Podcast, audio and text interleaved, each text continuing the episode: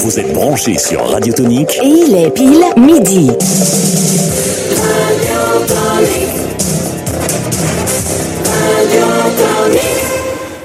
Bonjour, bon appétit, ici Tricky pour l'apéro du chef.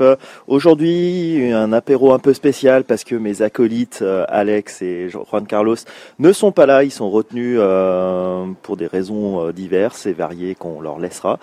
Donc euh, cet apéro, je le ferai en tête à tête pour l'instant avec mon invité du jour qui est monsieur Laurent Aymar. Bonjour Laurent, Salut Patrick, comment vas-tu? Ça va super bien. Ça va? Pas trop jet lagué Euh, non, j'ai récupéré au bout d'une semaine, c'est tout bon. En fait, Laurent nous revient de Las Vegas, euh, où il était au CES. Il porte un t-shirt, mais incroyable, euh, Swiss Tech. Il va nous parler de tout ça. Euh, il sera rejoint par Monsieur CFF Thierry Weber, euh, qui, euh, surtout si vous le croisez dans une gare, euh, sachez que vous serez forcément en retard parce qu'il a toujours des soucis. Euh, il se présentera lui-même. Il est en route depuis Nyon. Euh, J'espère qu'il arrivera avant la fin de l'émission, mais euh, ça devrait le faire. Alors Laurent, qui es-tu? Que fais-tu dans la vie et pourquoi tu es là? Euh, je suis là parce que on, on s'est croisés, Patrick. Oui. T'as vu de la lumière? Non, ben on s'est, on... moi j'estime avoir beaucoup de chance, beaucoup de chance. Donc je suis euh, papa, j'ai trois enfants et j'ai aussi une vie maintenant d'entrepreneur. Euh, ce qui me donne la chance de rencontrer euh, régulièrement, c'est ce que je suis allé chercher à Las Vegas, mais euh, on n'est pas obligé d'aller aussi loin. Parfois, ça se passe à Genève, comme nous, on s'est rencontrés. Exactement, c'est ma première start-up. Ouais. Eh bien, moi, j'ai la chance de rencontrer dans mon activité des, des jeunes entrepreneurs, comme toi à l'époque, des gens qui veulent. Tu veux dire que je suis plus entrepreneur ou je suis plus jeune? Non, mais à, à l'époque, à l'époque plus jeune. Des, des gens qui veulent changer le monde avec, le- avec leur tête, avec leurs innovations, avec leurs idées. Avec leur cœur souvent, parce Et- qu'il faut mettre. Et leur trip, parce qu'il faut. Et, et qui mettent voilà, tout. Ouais. Et, et voilà. Donc, moi, j'ai décidé de lancer une, une société qui s'appelle Red Dolphin, euh, qui est un distributeur de, de start-up. D'accord. Donc, euh, grosso modo, euh, j'ai une super idée, j'ai réussi à le produire, j'ai quelques produits à vendre, je sais pas comment le vendre, je peux t'appeler.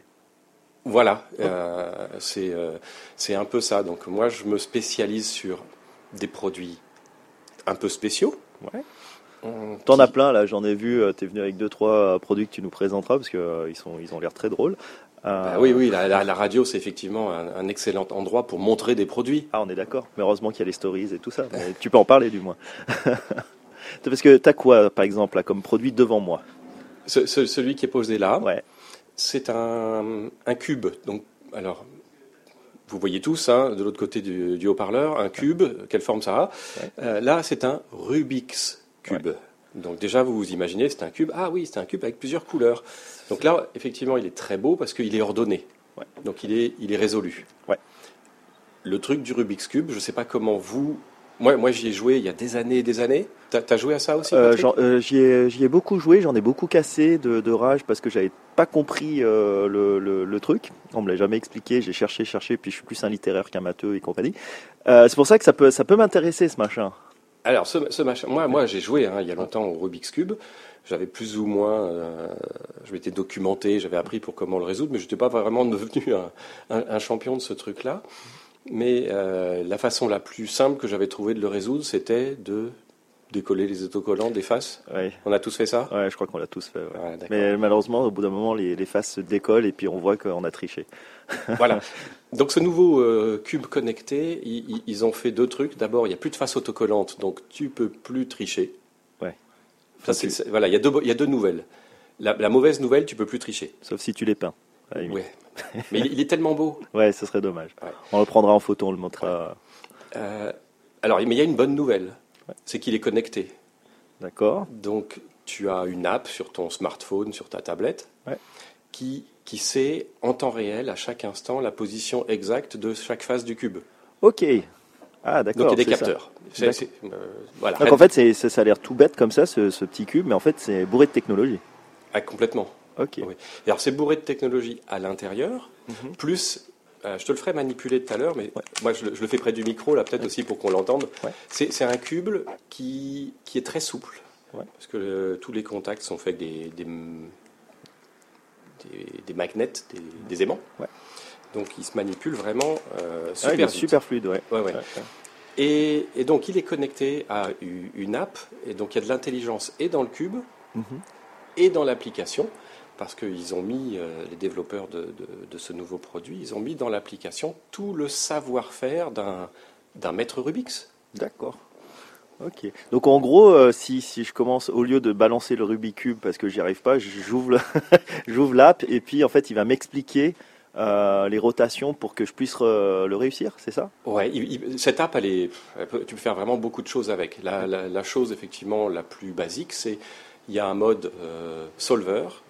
Où euh, tu connectes, tu allumes l'app, le cube se connecte, tout de suite l'app sait dans quel état est le cube. Ouais. Et euh, une fois que tu as suivi un peu les instructions de départ qui te dit il y a des codes. Ouais. Donc euh, l'app et toi, vous allez communiquer par code. Et quand elle va te dire U, c'est-à-dire que tu dois faire un quart de tour de, du, du bloc qui est supérieur, up. Et puis back, euh, c'est un quart de tour du bloc arrière. Il y a right, puis il y a left, et puis il y a bottom. D'accord. Et, et voilà, quand on connaît tous ces codes, l'app et l'apprenti cuber, on va dire, Ouais. euh, communiquent de cette façon. Ok. Et euh, du coup, si ça m'intéresse ce produit, où est-ce que je le trouve?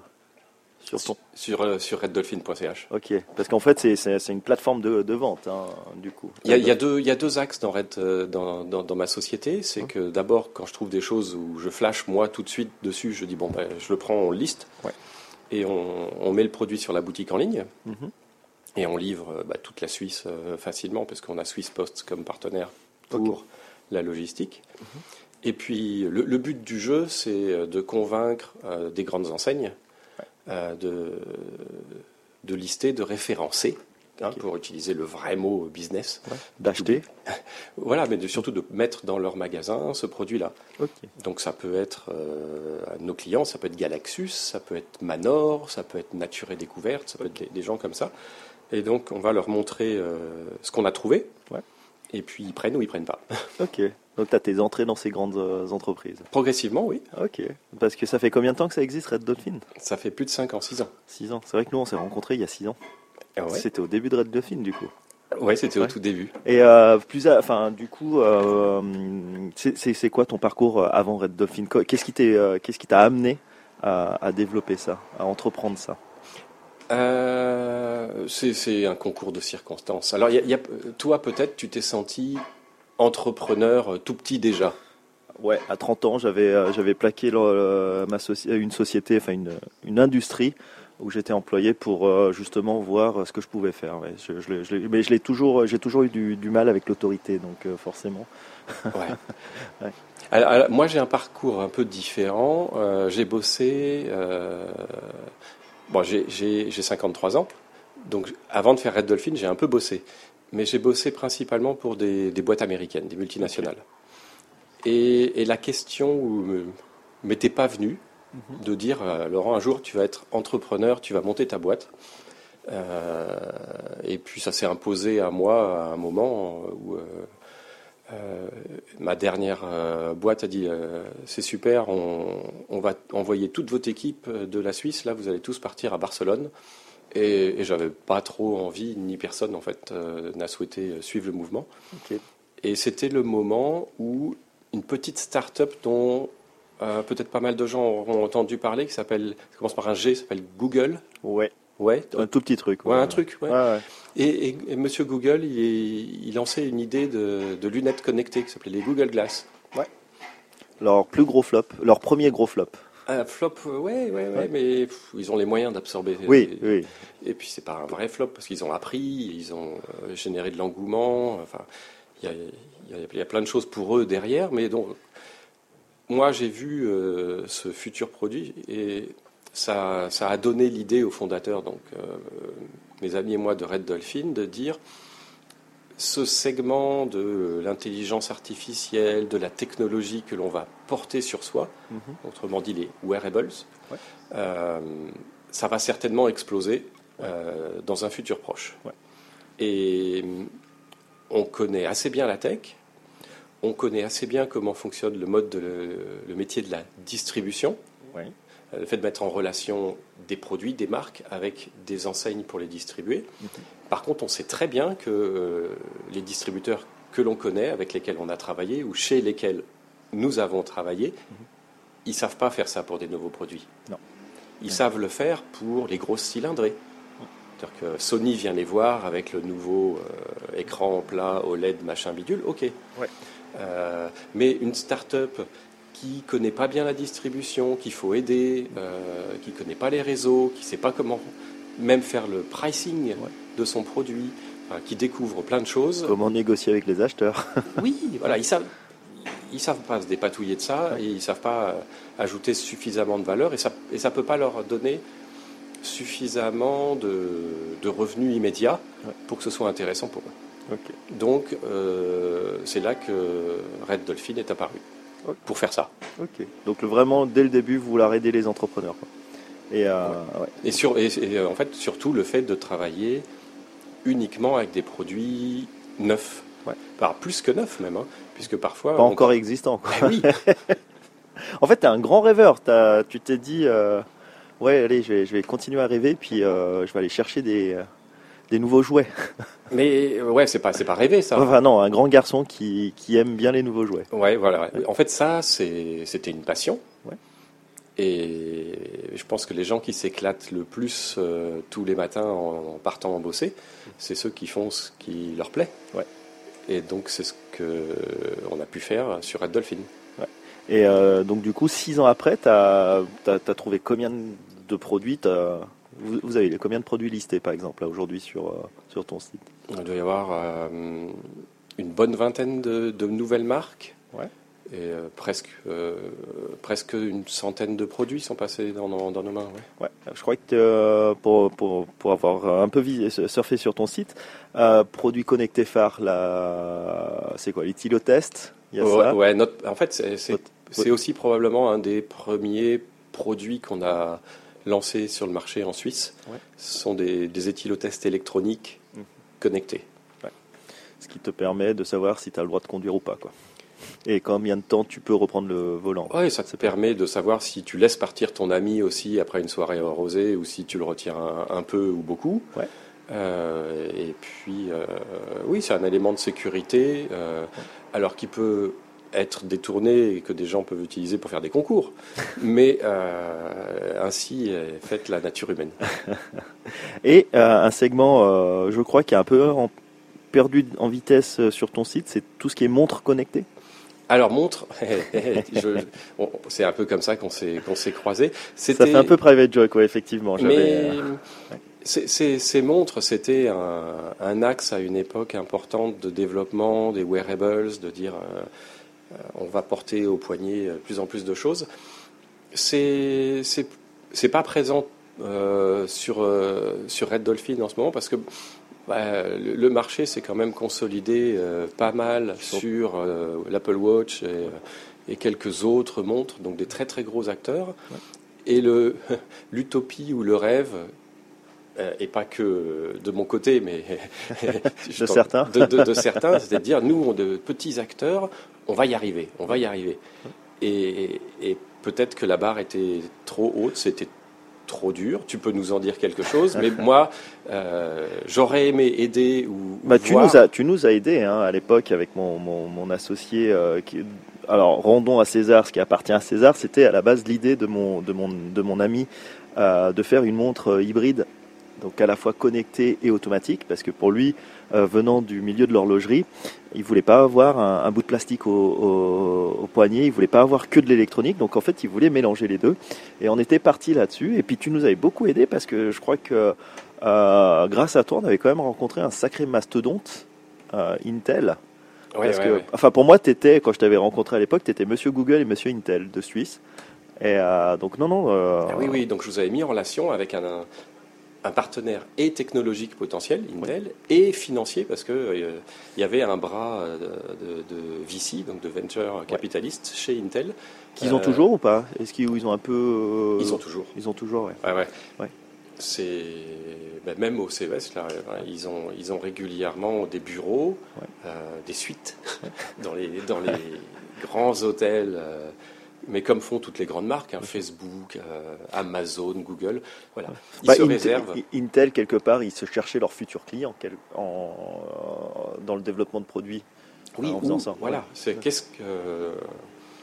Ils vendent encore beaucoup d'ordinateurs, de processeurs, de serveurs, puisque tout ce, ce cloud euh, repose sur des serveurs, mais ils se posent toujours la question de. Voilà, next? mais quand les gens n'achèteront plus d'ordinateurs parce que peut-être la miniaturisation permettra d'avoir cet ordinateur sur soi, euh, pourquoi pas les montres? Et donc, euh, ça les intéressait à ce titre-là, évidemment. C'était, euh, c'était- pour moi, c'était une, une expérience incroyable, hein, ce- cette rencontre avec ce, ce, ce VC d'Intel. Euh, on n'était pas passé loin, hein, parce que finalement, on a quand même fini sur les, sur les top 5 des, euh, en tout cas en Des Europe, projets des projets. Mhm. On était peut-être un petit peu trop euh, early bird, early stage euh, pour eux. Et puis bon, malheureusement, alors ils ont fait un produit, ils ont fait un, ils ont fait un partenariat avec euh, non pas la petite start-up euh, de la Jonction, mais avec euh, un groupe. Ils, ont- ils ont, ils ont créé la, la, la Tag Heuer, Alors, la ils montre ont- connectée Ils ont de fait Tag. d'autres investissements, même. Ouais. Ils, ont, ils ont racheté une marque de montre, Ouais.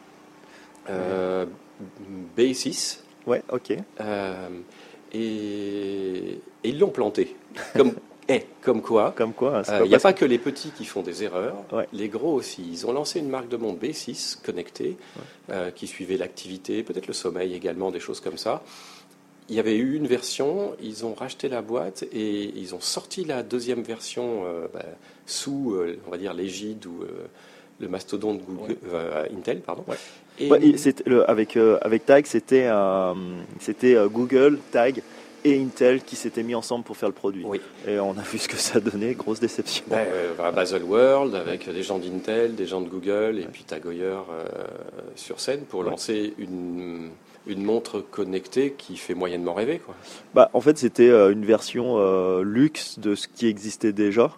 Et puis euh, sans, aucune, sans aucun intérêt, que ce soit esthétique au niveau de la montre ou euh, technologique au niveau de ce que proposait. euh, Enfin, moi, je l'ai pris comme ça. Elle m'a jamais fait rêver cette, euh, cette autant au- autant acheter l'Apple Watch par rapport à la, à la tag, hein, parce que euh, vu le prix, le différentiel qu'il y avait, je crois qu'on parlait de 2500 ou 3000 francs la, la tag. hein. Oui. Pour au final avoir la même chose que la Samsung à 400 balles. Donc, euh, Ah mais il y a le logo Tag il y avait le logo tag, ouais.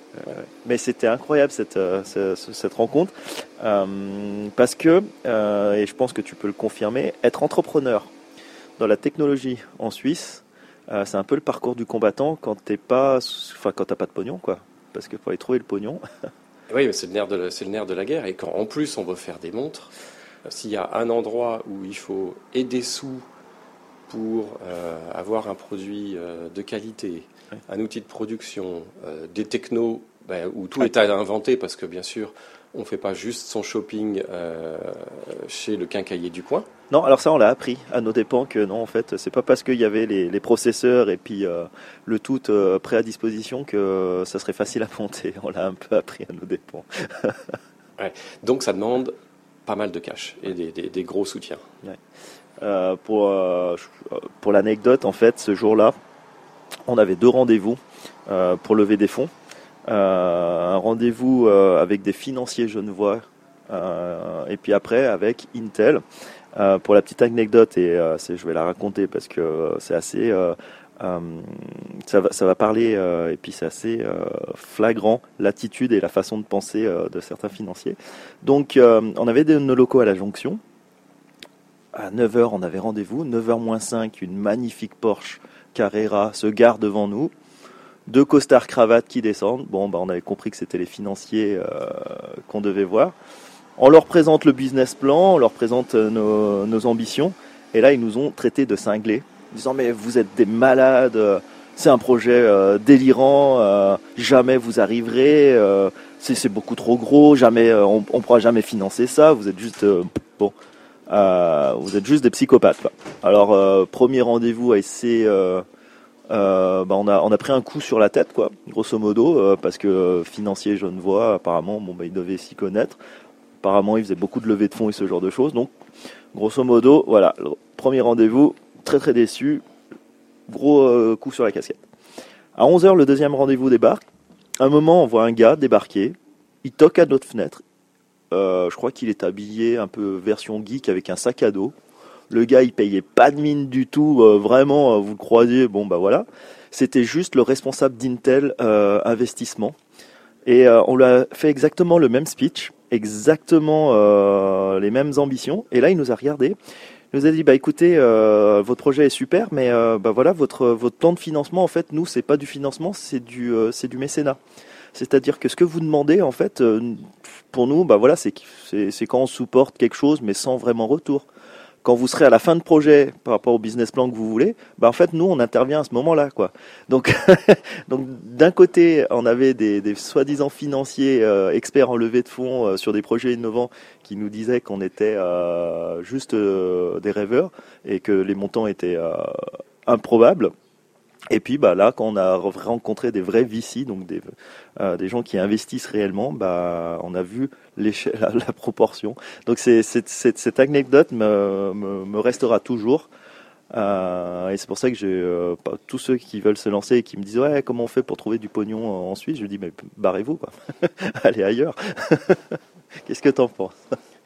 Bah, on, est- on espère que ça va pas se passer forcément euh, comme, euh, comme ça. Euh, Non, il y a eu, non, il y a eu, il y a eu, il y a eu des efforts, il y a eu, il y a eu beaucoup d'ouverture. hein. Ouais. Quand on voit le PFL, euh, les montants qui sont levés maintenant désormais euh, par les startups euh, de l'EPFL, euh, ça, ça, ça donne de l'espoir. Mais c'est vrai qu'il y a six ans. Oui, il y a six ans, oui.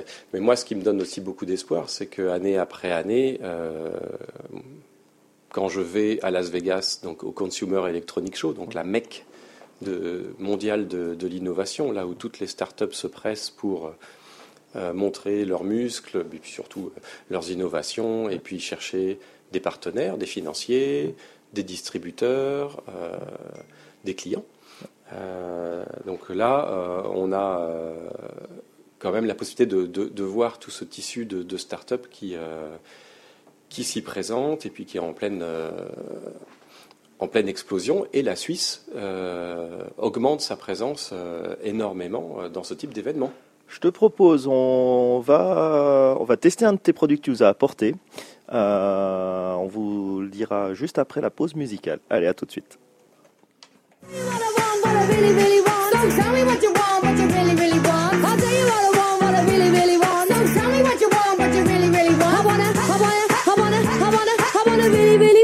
Zig zig ah. If you want my future, forget my past. If you wanna get with me, better make it fast. Now don't go wasting my precious time. Get your act together, we could be just fine. I'll tell you what I want, what I really, really want. So tell me what you want, what you really, really want. I wanna, I wanna, I wanna, I wanna, I wanna really, really, really wanna. If you wanna be my lover, you gotta get with my friends. Make it last forever. Friendship never ends. If you wanna be my lover, you have got to give. Taking is too easy, but that's the way it is. What you think about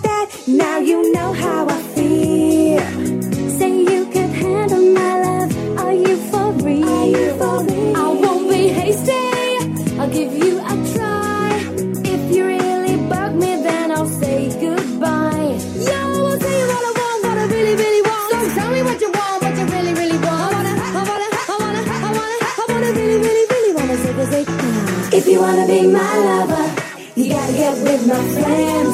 Make it last forever. Friendship never ends. If you wanna be my lover, you have got to give. Taking is too easy, but that's the way it is. So here's the story from A to Z. You wanna get with me, you gotta listen carefully. We got M in the place who likes it in your face. You got G like MC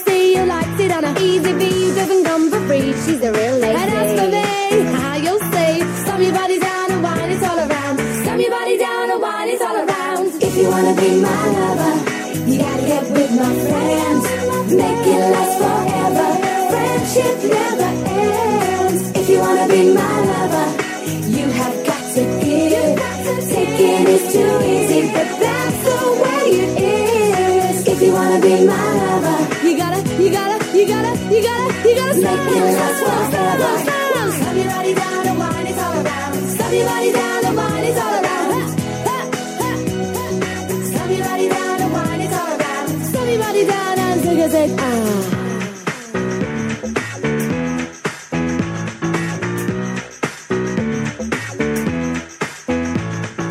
If you wanna be my lover Le matin au réveil. Le soir. Tu as des morceaux géniaux. C'est la musique que je kiffe. Non-stop music. Radio Tonique. I'm at a payphone trying to call home all of my change I spent on you.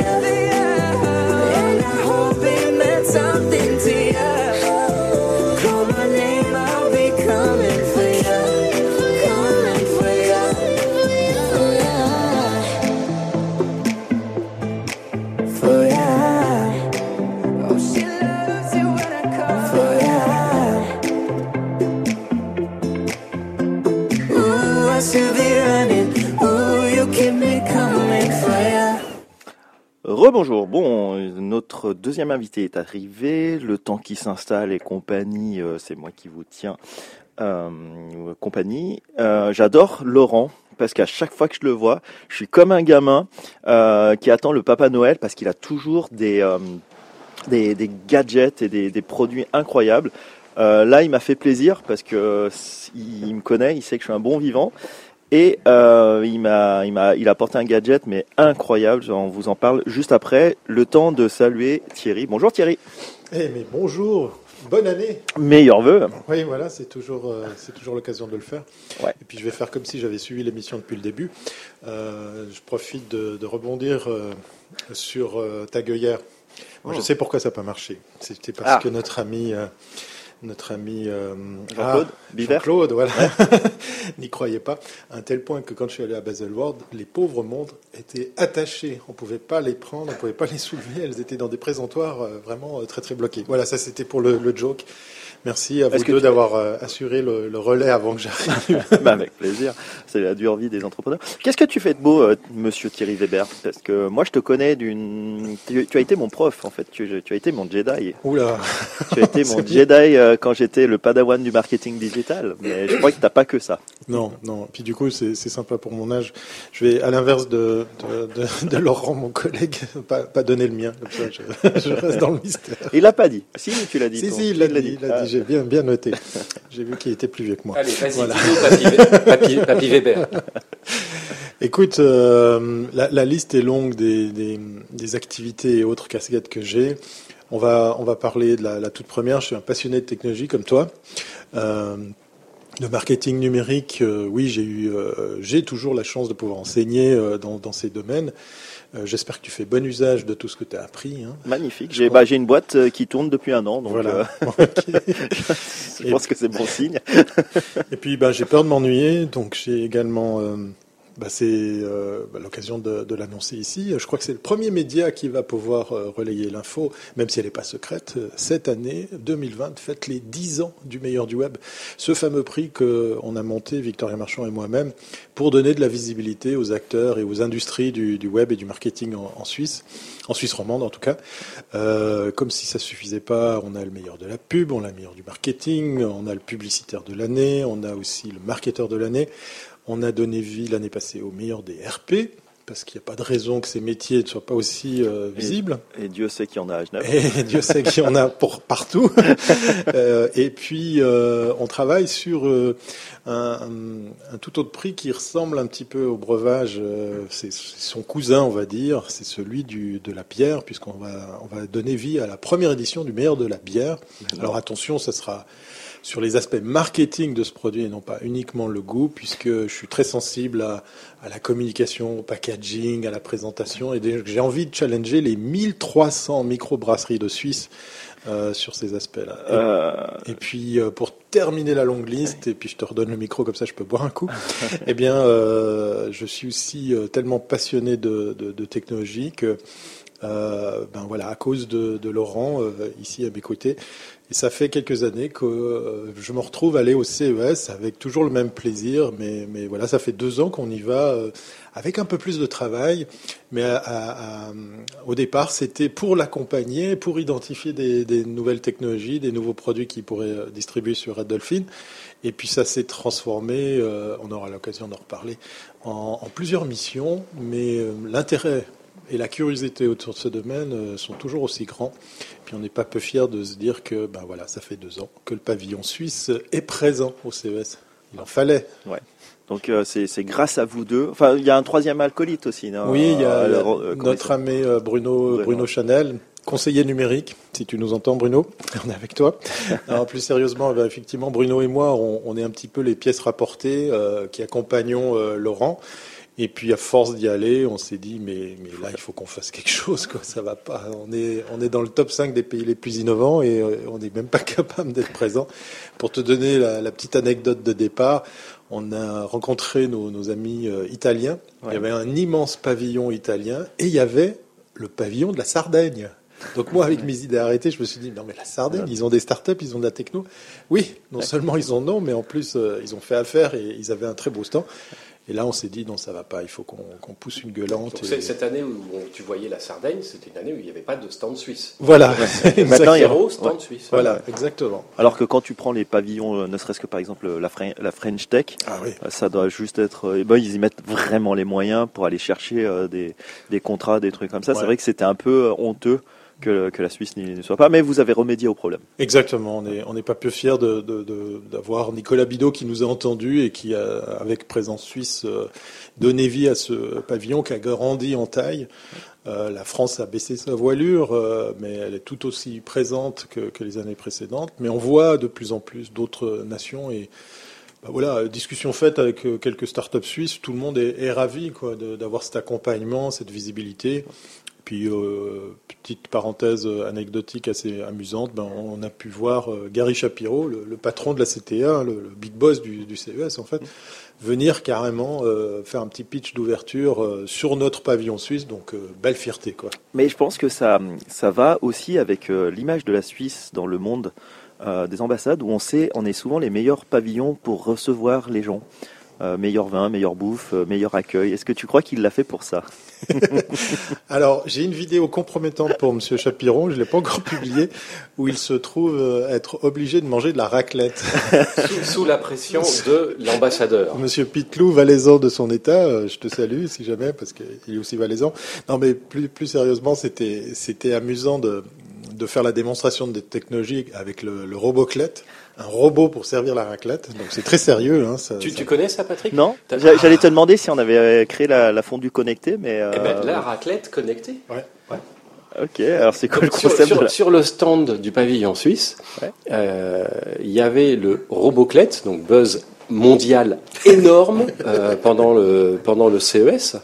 Donc un, un, un robot euh, qui a fait l'apprentissage du geste du De- racleur euh, à partir d'un d'une vraie personne donc Mhm. qui savait faire ça et qui euh, a, sur lequel il s'est basé pour faire le même geste et faire son apprentissage. Ok. Et euh, C'est tu très rajoutes sérieux. une petite, une petite dose d'intelligence artificielle, de deep learning, de, euh, de tout ça, et, et un robot bien sûr sur plusieurs axes. Ouais. Bah, il y avait le robot qui fait euh, qui fait les cocktails, il y avait le robot qui fait les pizzas, je sais plus. Bah, pourquoi pas le robot raclette quoi Voilà. Bah, euh, en- sur un stand suisse, moi je pense que c'est un must Ah bah oui. d'avoir euh, ce genre de, de, de choses. Donc on démontrait un savoir-faire bon, technologique euh, de aussi de d'apprentissage, euh, d'un Ouais, savoir-faire, d'une technique. Alors, ça peut servir à faire la raclette, mais on pourrait aussi envisager, je sais pas, des gestes plus nobles, un chirurgien, une opération, euh, de la fabrication industrielle. Enfin, Oui. Non, moi, j'aime bien, choses avec un, un bien que ça s'arrête à la raclette. Mais Ouais, l'illustration par de la raclette, c'est un clin d'œil qui est juste énorme. Ah bah là, je pense que le buzz était assuré, euh, quoi qu'il en soit. Après, ça a dû être plus compliqué d'importer la raclette aux États-Unis. Oui, mais- alors- Alors tu crois pas si bien on- Dans l'avion, nous, quand nous volions pour aller euh, aux États-Unis, à côté de moi, il y avait Nicolas Bidot, donc l'ambassadeur de présence suisse, qui dit "Écoute Laurent, euh, j'espère qu'ils vont pas ouvrir ma valise. J'ai la raclette." Il avait la meule. Il avait la meule dans son.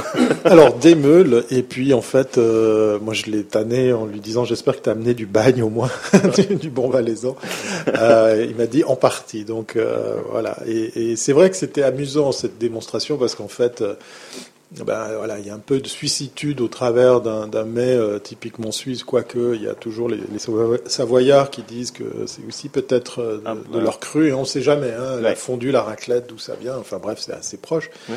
Et euh, le fait de mixer technologie et, et tradition, Et bah, gastronomie. voilà, et gastronomie, c'était quand même assez, assez smart. Il faut savoir que euh, si vous n'avez pas vu d'image du, du pavillon suisse, il n'est pas euh, aux couleurs chalet, euh, bleu, euh, blanc et, rouge. Non, c'est du noir, des néons jaunes. Euh, tous les tous les stands sont, sont dans cet univers très sombre. Une immense scène euh, qui, a, qui a doublé de volume par rapport à l'année passée. Et euh, ben voilà, ça donne un côté un peu hum, atypique, euh, là où on pourrait s'attendre à quelque chose d'ambiance chalet, etc. Donc se promener sur un, un pavillon, puis tout d'un coup sentir des odeurs de fromage fondu, c'est c'est particulier. Mais ça aide à trouver le stand aussi. Oui, oui. effectivement. Parce que Le, c'est très très grand, c'est immense. le hein, marketing olfactif. Ça, on appelle ça. Laisser sa marque. Ouais. Euh, tiens, tu parlais du meilleur de la bière. Euh, Qu'est-ce que tu penses du. Ça fait le buzz là actuellement. Euh, bière euh, goût vagin. C'est une blague ou c'est c'est c'est c'est vrai? Alors, non, je sais pas si c'est vrai. J'ai, j'ai- moi, j'ai. Alors pour les vagins, désolé, hein, puisqu'on est dans le C'est l'apéro. Hein. C'est l'apéro. Euh, moi, j'ai j'ai vu que c'était devenu un case study, le, le marketing de la bougie de Gwyneth Paltrow, qui a sorti sa bougie à l'odeur de son vagin. Voilà. Ah ouais. Elle a fait ça, Gwyneth? Elle a fait ça. Elle Et- veut casser son image de gentille fille Euh, Alors, je ne sais pas si c'est vraiment une gentille fille. Moi, je l'ai côtoyée pendant quelques temps. J'avais un client dans l'horlogerie qui, qui l'avait comme égérie. Euh, c'est une femme euh, très, très sympathique. Euh, maintenant, euh, je ne sais pas si c'est du second degré ou si c'est une franche euh, expérience et, et innovation euh, marketing. Quoi qu'il en soit, ça cartonne. Euh, le principal, c'est qu'on en parle. hein, Ah bah, ça- n'arrête pas.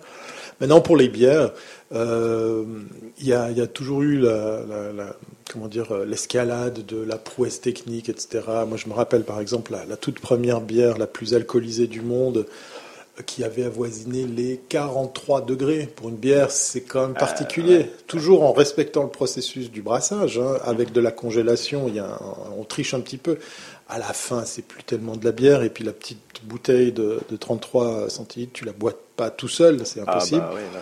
Ça n'a plus tellement le goût de bière, mais c'était une belle prouesse technique euh, qu'avaient assuré nos amis de, de Brewdog, les, les- les Écossais. Après, ils se sont battus avec les Allemands, et puis après, ça a été de nouveau, la, la- la- j'appelle ça moi la, la course à, la caquette la plus longue. Donc voilà, après, on a des bières avec des, hum, avec des saveurs, avec, euh, avec des ingrédients qu'on ajoute. Euh, je suis pas contre. Euh, maintenant, Ah, voir ont- une bière qui a ce goût, Ouais, ouais. Ça- ouais c'était pas- vraiment le buzz quoi. Ouais. Maintenant, maintenant tu as des, des très bons produits où on arrive à suggérer le fruit sans qu'il y ait un seul gramme de, de fruit, par exemple. Firmenich ou Givaudan est passé par là? Non, même pas, même pas. Non, non, justement, justement, c'est. C'est là où toute la prouesse et toute la magie du brasseur euh, intervient, c'est qu'on arrive à, à suggérer ça simplement avec des bons produits, des, euh, des, des produits nobles. On voit que l'orge, le malt, euh, le houblon, tout ça revient sur nos terres. hein. Il faut savoir que ben, quand tu es microbrasseur, il faut aller acheter en Allemagne, il faut aller acheter aux États-Unis. C'est un, comble quand tu veux faire de la bière locale. Bien sûr. Euh, donc du coup, c'est des choses qui, qui ramènent ça à l'échelle euh, régionale, c'est sympa. Maintenant, pour les goûts, ben, c'est un peu comme les, les goûts et les couleurs. Il y a, il y a ceux qui euh, en ont marre de l'IPA parce qu'en fait, ça, ça a été une marque, ça a été une, Ouais, euh, euh, une, une- une tendance, un trend comme ça, une sorte de de mode. Euh, Quand tu sais d'où vient l'IPA, c'était simplement euh, le meilleur procédé de brassage pour faire que notre bière, euh, celle des Anglais, hein, pour ne pas les nommer, pouvait traverser les mers et ainsi être dégustée une fois arrivée en Inde. Ouais. Euh, parce que I, c'est India, hein, India Pale Ale. C'était un processus pour la conserver comme on faisait du salage sur les viandes pour les conserver longtemps. Donc ça me fait toujours marrer de voir que tout d'un coup on se fixe là-dessus. Euh, J'ai dégusté des, des IPA suisses qui étaient mais, incolores, inodores, euh, mais qui marchent parce que c'est marqué. Parce que IPA c'est marqué dessus. IP. euh, ouais. Parce que souvent les gens ils, ils se- ils retiennent juste, bah, c'est comme certaines fois les AOC, les machins choses. En fait, c'est juste parce qu'il y a l'étiquette dessus qu'on pense que c'est bon, mais alors que des fois Voilà. il y a mieux. Ouais, Mhm. ouais. Moi j'avais adoré justement dans ce domaine-là, il y avait des, des- bah, la bière s'appelle Punk. Oui. Euh, euh, J'adore ce qu'il y a écrit sur l'étiquette. Euh, grosso modo, bah, c'est d'anciens punks écossais qui ont créé leur Ouais, bière. la punk IPA de chez Brewdog. ouais. Exactement. Et ouais. sur l'étiquette, c'est écrit euh, bah écoutez, si vous aimez pas notre bière, euh, on vous emmerde. Quoi. Pour, pour les connaître un petit peu, ils sont, ils sont comme ça. Ils en ont sorti une qui s'appelle Punk euh, euh, EF, AF. euh, Parce qu'ils faisaient que de la blanche, eux, hein, par contre. euh, alors, une- non, non, ouais. ils ont, ils ont. Enfin, je connais que celle-là, moi. Mais, euh, Ils ont, euh, ils ont une très bonne bière acidulée qui- qu'ils font avec des fûts de, de vin italien. Euh, ça, ça mérite euh, qu'on qu'on arrête de se fixer sur de l'IPA. C'est vraiment une très belle découverte. Euh, J'ai oublié son nom, ça va me revenir. Euh, là, je carbure euh, chez eux avec euh, la Elvis Juice. C'est circonstance puisqu'on rentre de Las Vegas. Et puis on a vu Elvis. on a vu Elvis, voilà. Vous vous êtes marié avec Elvis ou- On, on en cherchait un euh, un peu particulier, donc on n'a pas trouvé. Euh, et la Elvis Juice, ben, c'est une bière au grapefruit qui est, qui est, qui est superbement bien réussie. Et euh, pour revenir sur euh, Brewdog et le côté punk, ils ont sorti cette bière qui s'appelle la Punk AF ou EF en anglais pour euh, alcohol free. Puis en fait, le mec il me dit écoute Thierry, tu sais en fait AF ça veut dire punk as funk euh, fuck. Donc officiellement on te Ouais. dit que c'est la sans alcool. Elle est très bonne à part ça. Ouais. Mais euh, voilà, Il y a une petite private joke derrière. ils sont ils sont ouais ils se lâchent, euh, ils font plaisir. Donc en fait, on peut être geek et puis aussi euh, bon vivant, quoi, et aimer autre chose que euh, les Mais produits la, technologiques. la bière, tu la, la bière est un domaine hyper présent et, et, enfin, en développement euh, énorme. On reparle du CES. hein. Oui. Euh, depuis quelques années, il y a des startups euh, qui euh, apparaissent et certaines qui ont une, présence continue euh, qui viennent au CES pour proposer bah, aux geeks euh, des machines pour faire leur bière eux-mêmes chez eux, mais vachement plus simplement que ce qu'un setup de brasseur euh, nécessiterait euh, si euh, voilà, il- les, personnes voulaient faire de la, la bière selon une méthode très traditionnelle. Ben là, ces, ces, ces startups sont venues avec des solutions un peu intégrées où on sélectionne des produits, on met une eau bah, de très bonne qualité et en gros la machine fait le reste. Ok. Donc en fait, euh, tu, tu, tu m'avais parlé de la wine tech, et donc maintenant il y a la beer tech, grosso modo. Il y a la, voilà, donc, il y a, il y a, on va dire globalement il y a la food, food tech, food- ouais. t'as la food tech, Food tech, ouais. Et puis euh, la wine tech, euh, bah, on est en, en plein dedans, moi ça m'intéresse énormément, mais il y a de la beer tech. Eh ben, présente-moi, explique-moi ce que tu m'as apporté parce que c'est incroyable ce produit, ce qu'on vient de tester là. Ah oui, pendant, pendant la musique, donc voilà, les gens s'en doutent pas, hein, mais ici euh, dans une radio, Ça- pendant qu'on vous met de la musique, ça bosse. Ça, bosse. ça découvre des produits, ça, ça teste des produits. On a- on a Je ouvert- donne de mon corps pour, euh, Ouais, pour merci. cette émission. Merci Patrick. On a, on a ouvert une bouteille ensemble pour nous fournir un prétexte. Alors, euh, comme disent les Américains, un in the name of science, hein, parce qu'on ne fait pas juste pour se euh, pochetronner, Bien sûr. Euh, de tester un produit de la WineTech française. Donc, un produit euh, de la marque Aven, euh, qui est un aérateur intelligent donc pour aérer le, le vin. Donc, Nicolas, qui est un des fondateurs de cette société, est fils de vigneron, et puis c'est à lui qu'on pose traditionnellement les questions dans les dîners, le soir, aux tables. Et ce vin, comment tu me suggères de le déguster? Est-ce qu'il est bon? Euh, Est-ce qu'il faut l'aérer? À quelle température le servir Le chambrer euh, Le décanter? Enfin bon, tout ça.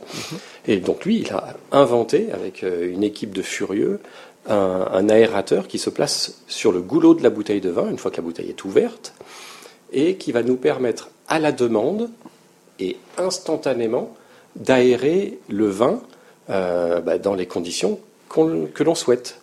Donc en fait, grosso modo, ce que tu essayes de me dire, c'est qu'il n'y a plus besoin d'avoir la carafe, euh, la bouteille 4 heures avant et de l'ouvrir. Et, euh, Voilà, si on n'a pas le temps. Que je peux comprendre qu'il y a des gens qui euh, veulent respecter des traditions et ça fait partie du plaisir de dire mes invités vont venir, la veille au soir, j'ouvre la bouteille, j'aère. Mais on est quand même dans une époque où on peut maîtriser les choses un petit peu mieux que ça. Euh, et voir si on a oublié s'y prendre au dernier moment, quand même faire bénéficier à nos invités d'une dégustation optimum. Ouais. Donc l'idée, c'est que voilà, j'ai plus besoin d'ouvrir le vin X heures avant.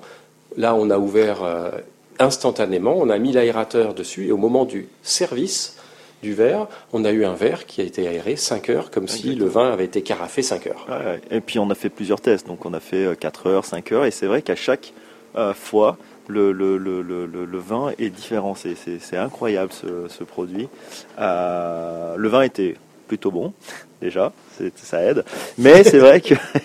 Mais il n'y a pas que ça, il y a aussi le côté, moi j'aimais bien le, côté euh, scan où il y a une base de données des différents produits. euh, Ben, là, en fait, c'est en plus chaque semaine, ils m'ont dit, ils ont 220 nouveaux qui sont rajoutés dans la base, ne, ne serait-ce que par les utilisateurs. Euh, et donc le, principe, c'est comme ces applications qu'on a euh, pour les amateurs de vin, hein, Vivino ou ces choses comme ça, où on, vient avec le smartphone, on scanne l'étiquette du vin, et puis on va aller chercher dans la base des conseils euh, sur ce vin. Ben là, l'application Aven va nous dire, ben, pour ce vin que tu viens de scanner, nous, on conseillerait qu'il soit aéré 3 heures ou 5 heures. Et puis si d'aventure ce vin n'était pas dans la base, ben, on l'y ajoute. Donc euh, il y, a, il y a un côté comme ça où euh, vous participez. On est- ça, fait, ça, fait, ouais, ça fait communautaire. On peut, euh, on peut mettre des notes au vin ou pas? Ou ils ne sont pas partis dans ce délire-là? Non, ils sont pas partis dans ce délire-là. C'est pas du tout.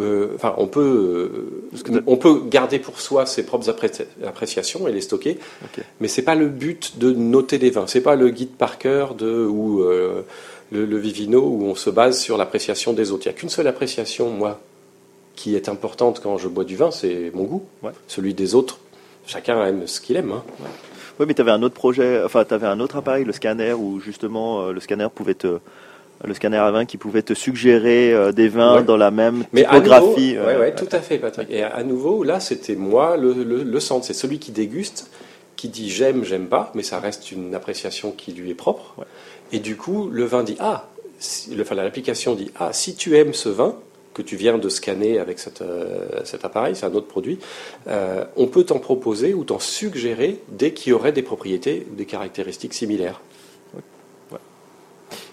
Ça représente quoi la wine tech au CES C'est alors c'est c'est comme le, le dit Laurent, je pense que c'est c'est de plus en plus euh, sous l'égide de la food tech. Euh, cette année, par exemple, pour la petite parenthèse, on était très fiers de pouvoir euh, emmener euh, nos, nos- nos délégations, puisqu'en en marge de la visite du CES, on, on devait un petit peu accompagner aussi des entrepreneurs, des VIP à découvrir pour la première fois le CES. On n'était pas peu fiers de les emmener chez euh, Impossible Food, puisque euh, là, on a dégusté des burgers au porc, mais il n'y a pas de viande. C'est zéro viande, c'est que du végétal. Et donc là, euh, on est dans l'expression concrète du food c'est-à-dire qu'on va euh, pousser la technologie, l'innovation, la recherche à un tel point qu'on peut en faire un démonstrateur. C'était un peu le cas euh, l'année passée quand on a fait connaissance avec Aven. Euh, c'est c'est un joli coup de cœur, une belle découverte, parce qu'en fait, pour le, pour le coup, Aven, euh, c'est un gars qui a monté, un petit jeune qui a monté ça en moins de 11 mois, qui n'était pas euh, sous l'égide de, de la French Tech, tellement il croyait pas à sa techno, et puis son produit, il est juste génial. Moi, je me rappelle, c'était un château neuf du pape euh, qui était quasiment éventé. Il nous sert ça dans des petits gobelets en plastique pour un petit peu quand même économiser sur ce qu'il faisait déguster. Et au deuxième service, avec, je crois, 3 heures ou 4 heures d'aération, tout d'un coup, explosion de fruits, le tanin en bouche. Enfin, c'était plus du tout le même vin. Et, et là, c'était la démonstration par l'exemple. C'est ce qu'on a aimé chez Aven et, et ce qu'on a aimé chez, chez Impossible Food, euh, de, de pouvoir euh, déguster tout ça. Châteauneuf, Châteauneuf du Pape, en fait, il est lyonnais ou en dessous de la région lyonnaise, le gars Ou, Euh, ou il a juste pris ça comme ça je Parce que le nom parlait. Ouais, je sais plus, à, je sais plus à quoi il, il tenait le, le choix. Euh, c'est pas un exercice facile parce quand t'as cinq jours d'exposition Ah, bah, comme ça. ça. et puis il faut donner au compte-goutte le bah, produit surtout- pour le faire déguster. Surtout qu'un château neuf, euh, c'est pas le vin le plus abordable, on va Donc- dire, selon les. Donc du coup, voilà, c'est, euh, c'était euh, la démonstration. Donc pour répondre à ta question, je pense que la food tech, elle a, elle a le côté euh, expérience, elle a le côté euh, sensation, euh, Émotion. émotion. Voilà, je cherchais le terme émotion. Qui, qui manque un petit peu, euh, bah, c'est normal, hein, Bah, c'est- aux, ouais. aux autres, aux autres domaines. Euh, bah, quand tu te promènes au CES pour aller visiter euh, la Sleep Tech, euh, bah, tu as des matelas connectés, ok, d'accord, mais bon, voilà. C'est tout de suite moins, ouais.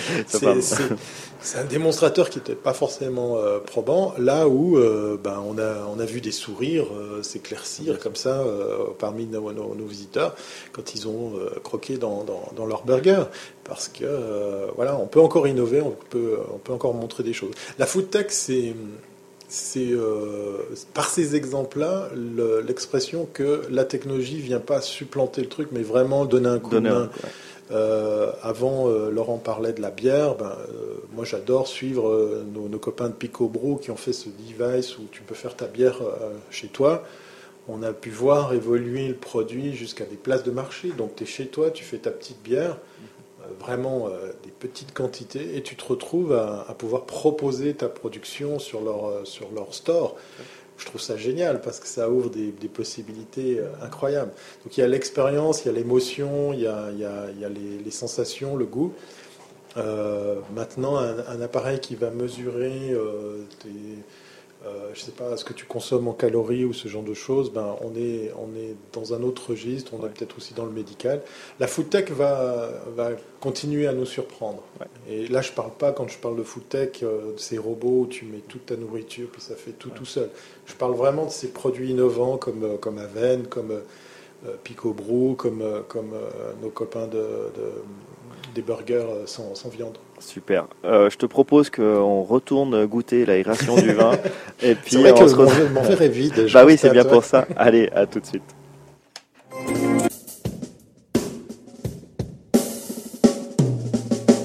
Autrefois j'allais facile à la ligne, il ne durait jamais vraiment longtemps. Au bout du champ, la mauvaise mine, la mauvaise note par mauvais temps. Je ne suis pas ton égal, ça m'est bien égaux. Le jour où t'as les mains je serai ton écho. Pas de raison que je résonne. Eh oh, eh oh, eh oh, je serai ton écho. Eh oh, eh oh, eh oh, je serai ton écho. Et je baissais la tête en silence, bref, je laissais courir, je laissais mourir. J'attendais la prochaine transe, j'avais peur que le meilleur soit pire. L'instant sera royal si tu n'y es pas sourd. Si tu poses bien tes malles, je serai ton écho. Pas de raison que je résonne. Eh oh, oh, oh, je serai ton écho.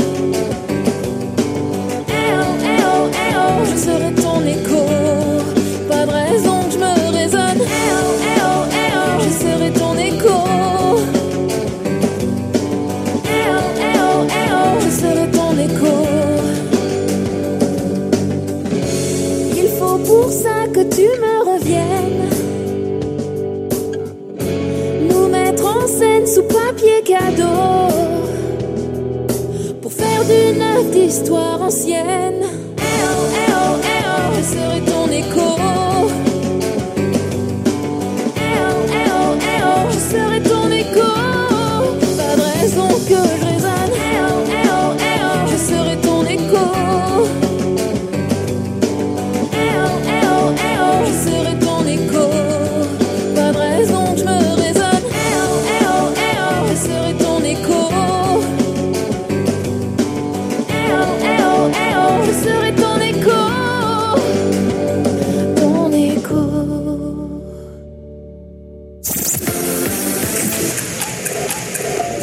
Sur Radio Tonique Et il est pile 13h.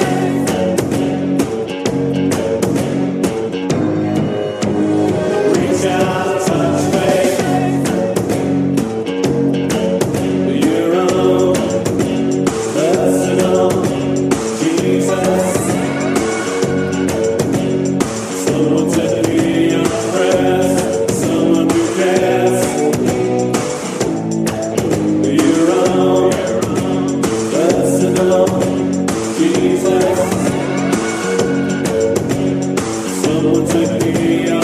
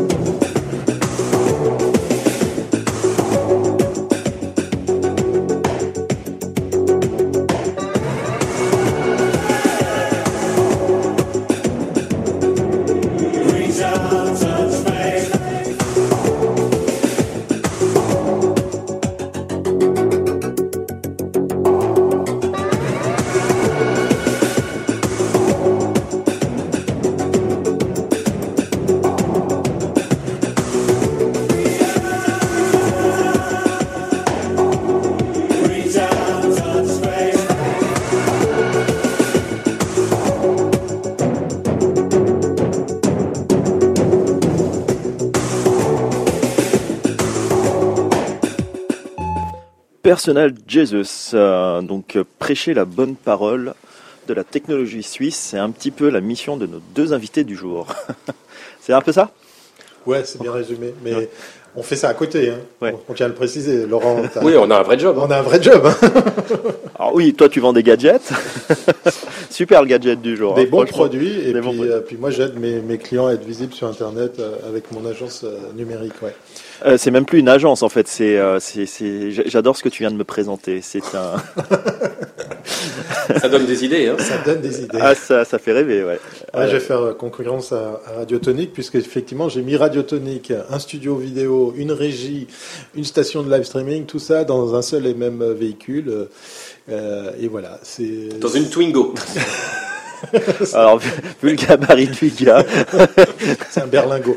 Non, non, non, non. Alors c'est, c'est, alors pour Monsieur, Madame, tout le monde, puisque voilà, tu as, décidé Patrick de, me faire parler du, du projet euh, de la newsroom mobile. Pour Monsieur, Madame, tout le monde, c'est un camping-car, mais c'est pas un camping-car puisque pour les puristes, pour les van lifers que, que je vais bientôt rejoindre, puisqu'effectivement l'idée c'est de vivre à bord aussi. Eh ben, c'est un fourgon aménagé. Voilà, ça, ça a le look d'un fourgon, ça a l'odeur d'un fourgon, ça a la, la taille d'un fourgon, mais ce n'est pas un camping-car. Voilà. j'adore le concept. Et puis, euh, puis l'autre, euh, l'autre petite particularité, c'est que la plupart des van lifers appellent leur fourgon par un prénom masculin. Donc, euh, désolé, chers auditeurs, euh, pour le terme qui va suivre, mais très souvent, ça ressemble à un, un garage à couilles, comme on dit. Et donc, du coup, moi, j'ai, euh, j'ai une newsroom mobile qui porte le doux nom de Yoko. Voilà, c'est une fille. Euh, T'es sérieux Je suis très sérieux. Tu sais comment s'appelle mon agence Alors, mais, alors je, je pense que toi, tu vas pouvoir savoir pourquoi je l'ai appelé Yoko, parce qu'à mon avis, ça te fait évoquer quelque chose. Alors Yoko, moi je, cherchais un, un nom euh, asiatique parce que quand on voit ma gueule, bon bah voilà. Hein. Ah bon Ouais, le, le côté allemand ressort après. Le blond des cheveux, j'avais C'est remarqué. ça. ouais. Et, euh, et je, donc euh, en vietnamien ça sonnait pas très bien. Et puis euh, Yoko, enfin Hyoko en, en japonais, ça, ça a deux significations, soit élévation de l'âme, soit les sommets, les, les, les, les cimes des montagnes. Donc je trouvais ça très poétique. Et euh, c'est pour ça que j'ai pris ce, ce, ce, ce, nom. Et le slogan, notre slogan, c'est atteindre les sommets ensemble. Ah, très- Donc je pense que euh, c'est un peu dans cet esprit-là que tu as... Voilà, mais Yoko, elle fait référence, alors peut-être tu es trop jeune, c'est pour Oui, ça. sinon c'est une chanteuse, non? Non, Non, non, pas celle-là. mais c'est aussi une star. Une, alors je rends hommage, je vais te donner la réponse. Je rends hommage à, à un dessinateur belge, puisqu'effectivement, Yoko Tsuno est une héroïne de bande dessinée qui euh, eh bien, euh, franchit euh, les galaxies, euh, traverse même le temps, est très branchée technologie. C'est une scientifique japonaise, Yoko Tsuno.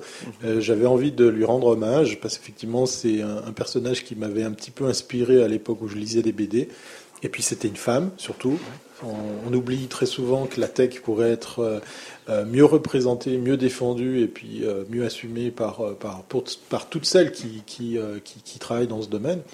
Et puis, euh, il y a un album de Yoko qui s'appelle La fille du vent. Voilà. Et comme je vous ai dit, c'est un fourgon aménagé ou un van. Donc Yoko, la fille du, la fille du van. Voilà. Pas mal. Ah, j'aime beaucoup Jeu le storytelling, ouais. V-A-N au lieu de V-E-N-T. Voilà. Alors, on a, on a une, euh, une habitude dans cette émission qui s'appelle euh, le portrait du, du patron. Donc, en fait, on fait le portrait chinois du, de l'invité. Donc, ce sera un portrait croisé, du coup. Vous connaissez le principe du portrait chinois? Je vais vous poser une question du genre euh, si vous étiez un animal, et puis bah, la réponse euh, vient de soi. Donc, euh, on passe au, au portrait chinois. Donc, messieurs, euh, pour commencer, vu que vous êtes tous les deux entrepreneurs, vous êtes plutôt Sado ou Mazo? Euh, Moi, j'aimais bien la question sur l'animal. Là, je vois plus le lien avec l'animal. Bon, alors, euh, on va pas donner dans la zoophilie. Sado ou mazo Euh, Non, non, moi, je suis plutôt euh, à faire souffrir les autres. Je préfère. Non, Ok. c'est euh, beaucoup plus jouissif. Ouais. Euh, moi, je pense qu'être entrepreneur, c'est se faire souffrir soi. Oui, non, mais c'est une autre Ça- façon de dire ça. Carrément. Euh, si vous étiez un événement, Une méga fête.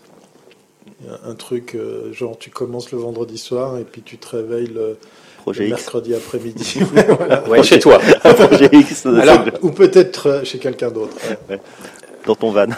voilà. Moi, moi, j'aimerais, moi, les, les- les gros événements concerts, je trouve que c'est, c'est vraiment des trucs qui sont u- uniques. Donc, un, un gros musilac, un gros paléo, un Ça, c'est, ça, c'est ton côté jeune. Tu- Tu vois, Laurent, lui, Ouais. il est resté jeune. Ah, Moi, les sûr. concerts, j'arrive plus. Je, je suis trop, je suis trop vieux pour ces conneries. Oh, me dis pas que tu vas pas au paléo. ah non, ah non, Ah non, non, non. t'es un anti Ah ouais, je suis un anti-paléo. Euh, Daniel, si tu m'entends, euh, je t'embrasse. Non, j'ai beaucoup de peine avec le paléo, quoi. C'est, ben, on va pas, on va pas faire. de Non, la on va pas, oui, tout à fait. Voilà. Exactement. Euh, si vous y étiez une technologie,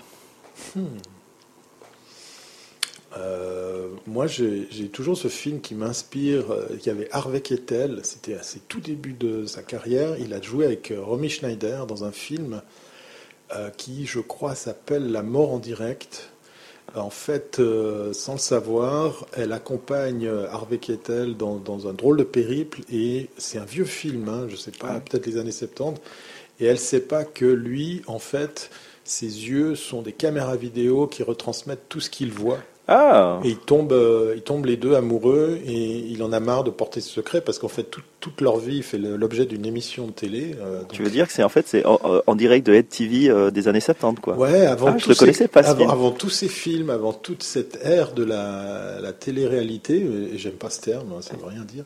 Eh bien, en fait, euh, il animait effectivement un, truc avec une grosse audience, et puis il y avait une particularité, il devait toujours avoir une source de lumière, parce que s'il était plongé dans le noir pendant quelques secondes, il devenait aveugle. Et par amour, il décide de fermer les yeux, de perdre la vue pour rester avec elle et, surtout plus être producteur d'images. Enfin, tout ce qui amène à la possibilité de capter l'image qu'on a dans nos yeux pour la retransmettre me, me passionne. Bah, ça, c'est l'homme de communication et puis l'agence vidéo, quoi. Ça, C'est clair. Forcément. Et toi, c'était une tech Et, et moi, les techs, ben, ce serait forcément une tech qu'on emporte avec soi, un truc wearable, parce que je me, je me souviens de, de- de cette phrase de, il y a, je sais pas, datée d'il y a 40 ans, ou je sais pas, où on disait il faut jamais faire confiance à une technologie, genre un ordinateur qu'on pourrait pas porter. Puisque le premier ordinateur, c'est Ah un truc bah, qui ouais. pesait des dizaines de tonnes et qui était dans une immense pièce. Donc ne pas faire confiance à ce qu'on peut pas emporter et, et porter facilement. Donc les wearables, pour moi, ça, c'est carrément le contre-pied et euh, typiquement ce qui va nous simplifier la, la vie au quotidien. Ah bah, tu, tu facilites ma prochaine question. Si tu étais la 5G, Bip, bip, bip. Non, on peut. alors, euh, là, il, est un peu rude avec, avec lui-même, notre ami euh, Laurent, parce qu'on a, on a été très fiers de pouvoir montrer un exemple concret de l'usage de la 5G. On n'arrête pas de gueuler sur cette technologie. On été très fiers d'emmener nos, nos- nos invités euh, chez euh, nos amis américains de John Deere qui font des tracteurs. Ils nous ont épatés parce que. Je, je- je cherchais dans le regard de Patrick la 5G, John Tu vas Deere. voir, tu vas voir, tu Où vas est-ce qu'il m'emmène c'est une un peu peur. grande- C'est une grande, grande boucle qui, qui a, qui a sa raison d'être. Euh, et ben voilà, ils font pas que des tracteurs puisqu'ils analysent le- les, les champs de culture, l'agriculture euh, très très grande taille, hein, bien évidemment. Et c'est pas moins de 8 mégas qui sont générés chaque minute par tous ces capteurs. Donc l'analyse de l'érosion, l'arrosage, euh, les plantations, etc. Et ils sont ravis que la 5G arrive parce que le traitement et l'analyse de ces datas va aller beaucoup plus vite, va coûter moins cher et moins cher en énergie. Parce que ce qu'on oublie aussi, c'est que la 5G consomme beaucoup moins que la 4G, que la 2G qui va être euh, abolie dans une année ou deux, je crois d'ailleurs. Et euh, ça me faisait plaisir de trouver un exemple concret de d'application. euh, voilà, en 5G. Parce que pour monsieur, madame, tout le monde, c'est des ondes nocives, c'est ci, c'est ça. Ouais. Puis dans 2-3 ans, tout le monde euh, sera tout content de surfer encore plus vite. euh, voilà. Bien sûr. rude, mais Non, mais c'est clair qu'aujourd'hui, c'est une technologie où, où peut-être parce que les wearables ne sont pas rentrés euh, aussi euh, massivement dans nos vies, c'est peut-être pour ça qu'on n'en voit pas encore l'utilité, mais ce qui se prépare, euh, euh, oui, nécessite un- une rapidité, des, rapidité de Ou le- calcul et de... de, de- de- Ou l'Internet des objets. Exactement. Ouais, ouais. clairement. Ouais, ouais, ouais.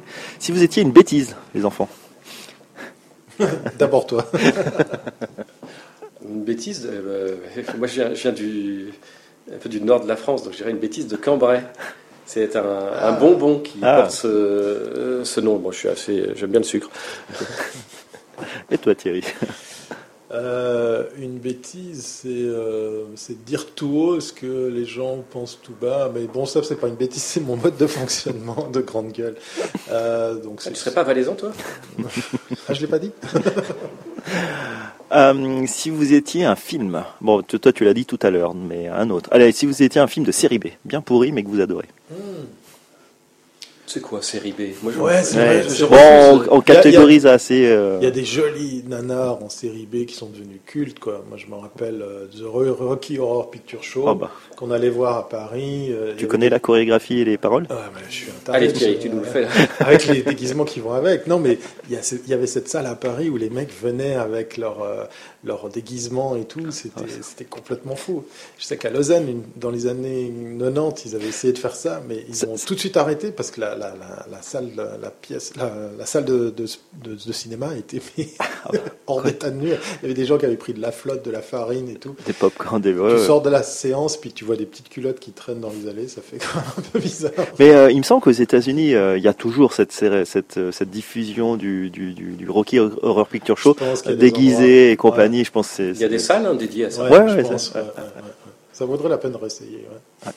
C'est Ed Curry, hein, non Ou, euh, C'est un Curry quelque chose, le, docteur. Et toi, si t'étais un film Série Ah B. bah, Série bon, B, je sais pas. Non, je vois, je Ouais, vois, ouais, je oui. vois jamais de série B. Mais euh, je, je crois qu'on a perdu un des Monty Python hier. Je sais Oui. pas, Oui. c'est bien un Monty Python, moi. Ouais, ouais. Ok. Brésil Ah, le sens de la vie. Ah. Le sens de la vie, ça c'était c'était monumental.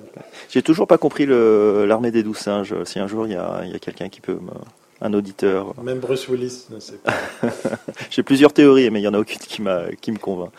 Ah, si vous étiez une chanson,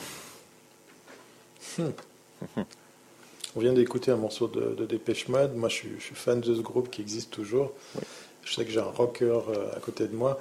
Euh, bon, ils utilisent pas mal de synthé, hein, pas que des guitares électriques. les années mais 80 oblige. Je, je pense que ça serait une super bonne chanson de, de Dépêche Mode. Il y, a- il y avait dans l'avant-avant-dernier album, il y avait Home qui était, qui était un joli titre. Ouais. Le rocker, qu'est-ce qu'il dit?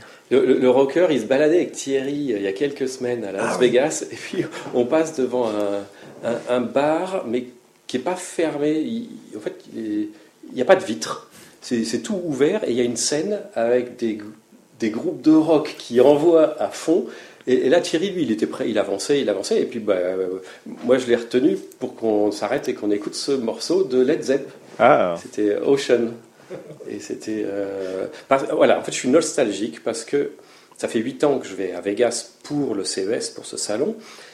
Et il y avait un, un îlot de fraîcheur pour moi. De, parce que, en fait, quand tu es dans ces salons, Ouais. tu passes toute ta journée enfermé. Tu es à l'intérieur, lumière artificielle, tu, tu marches beaucoup. hein, Ah, ils n'ont pas encore le toit ouvrant ou des trucs comme non, ça. il n'y a pas ça du tout encore. Mais, et, et tu, tu marches, tu marches, tu fais euh, 10, 20 km par jour à l'intérieur. Et c'est fini désormais, mais euh, il y a, y a, euh, quelques, y a trois ans euh, encore, il y avait à l'extérieur du CES une immense tente chapiteau d'une marque euh, high-tech musicale bien connue qui est Gibson. Oui. Et Les guitares, bon, ils ouais. ont des difficultés Ouais. financières et donc je pense qu'ils peuvent plus se permettre d'avoir ce, cette tente et à cet endroit maintenant il y a, il y a Google. Ça commence par un G. En fait, il y, a- moins il y avait quelque chose d'obligatoire. Gibson était. Non, mais c'est moins rock. Ouais, c'est un peu moins rock. Et, et donc, moi, j'allais me faire une pause de 5-10 minutes dans la tente Gibson, euh, écouter des super musiciens qui étaient là, et qui faisaient des concerts gratuits toute la journée, donc du matin au soir. Tu rentrais dans cette tente et à tout moment, tu avais un super bon morceau de rock. Donc cette année, on n'a plus pu profiter de Gibson puisque ils ne sont plus présents, mais il y avait ce bar qui jouait du Led Zepp et c'était euh, très sympa. Si vous étiez une erreur. 404 Le truc, mal. le Pas truc mal, bien le truc de geek, ouais. J'allais dire une heure de code, mais tout est résumé. c'est bien.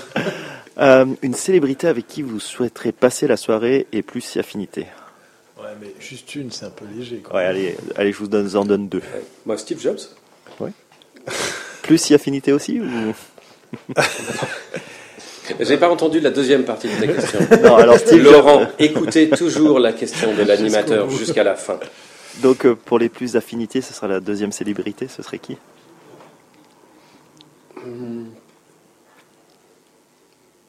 Non, pas Ivanka Trump qui était euh, au CES dans un keynote. Euh,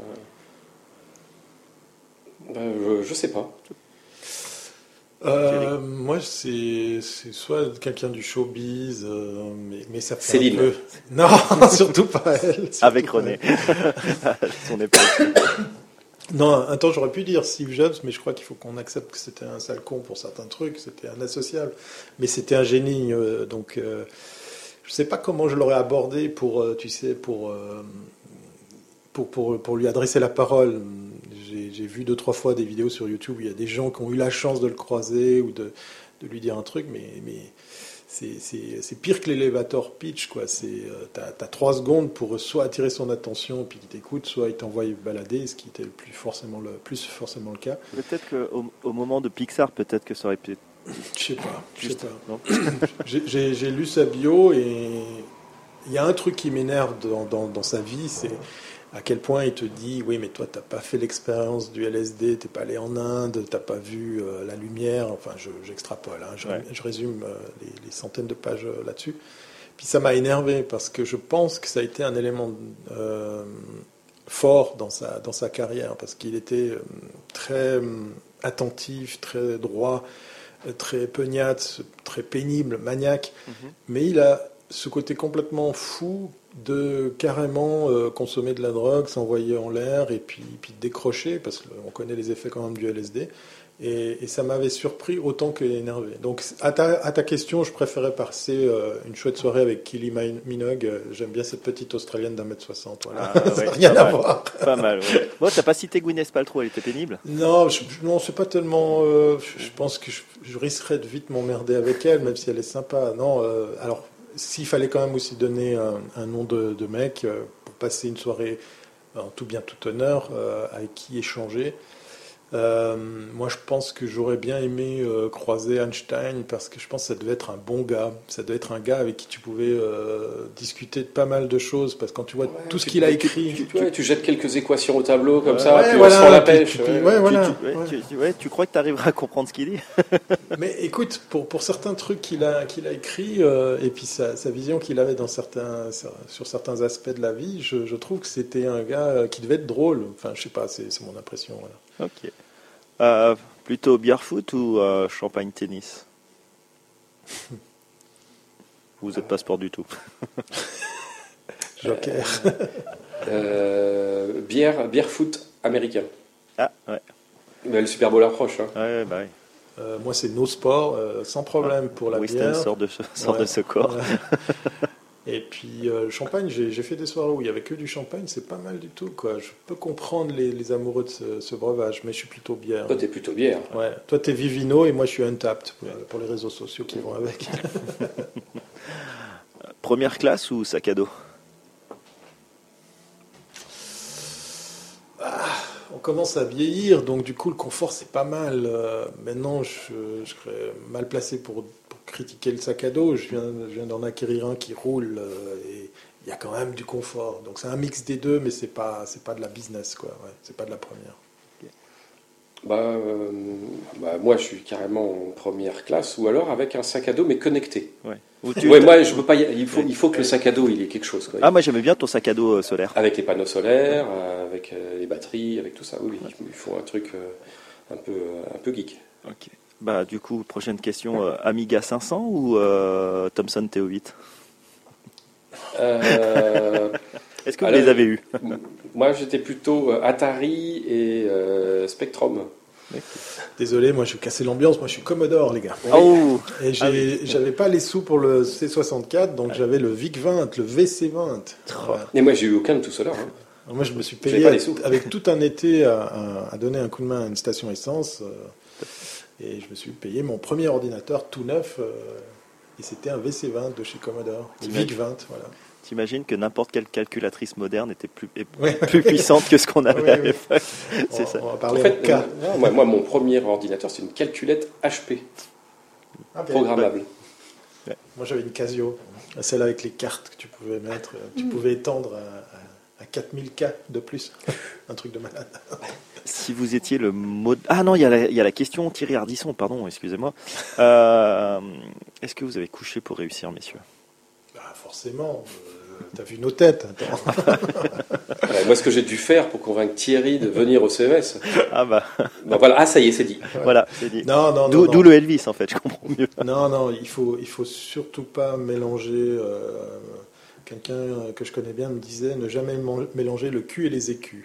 C'est une Ah, belle phrase. C'est une Et- très belle phrase. Je et- pense que je te et- la piquerai. Je Et c'est ouais. une vraie phrase, c'est un vrai conseil. Les gars, euh, faites pas votre business comme le castor. hein. Je vous Avec- laisse imaginer. Voilà. le castor, il fait sa maison avec, Avec ça. ça, euh, Voilà. Ouais, plus simple. Et si vous étiez le mot de la fin du portrait chinois, Euh, on adore ce qu'on fait. Allez, santé. Il en faut partout dans le studio. voilà, on vient de relooker les studios de Radiotonique. je vous donnerai la serpillière. Allez, pause musicale et on se retrouve avec nos deux geeks. À toutes.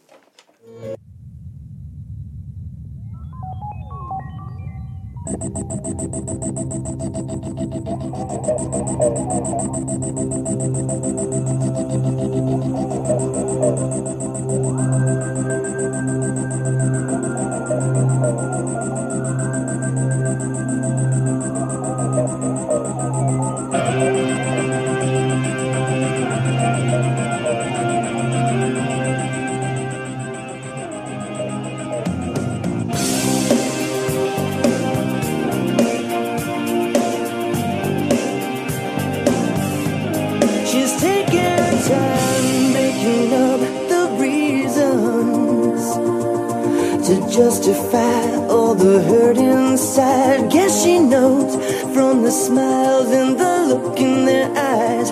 Everyone's got a theory about the bitter one. They're saying, well, Mama never loved her much, and Daddy never keeps in touch.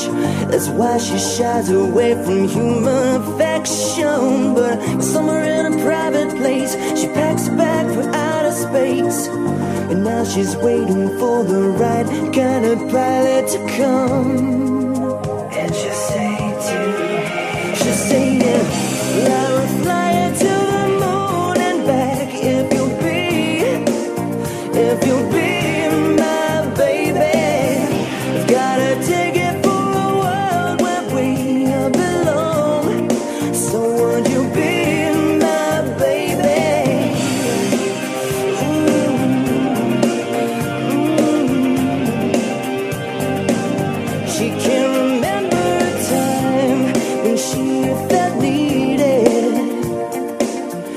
Love was red, then she was colorblind. All her friends, well, they've been tried for treason and crimes that we never defined.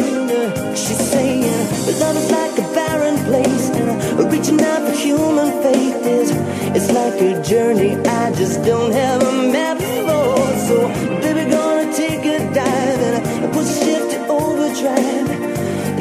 A signal that she's hanging all the hopes on the stars.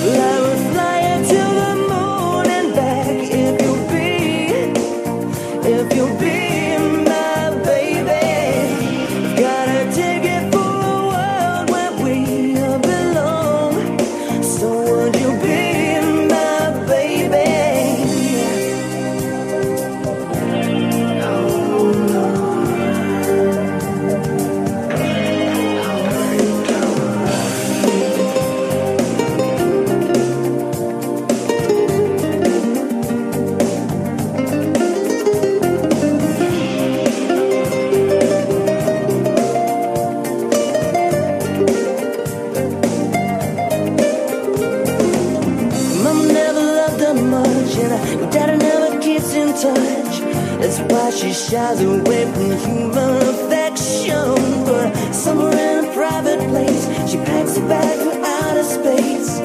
And now she's waiting for the right kind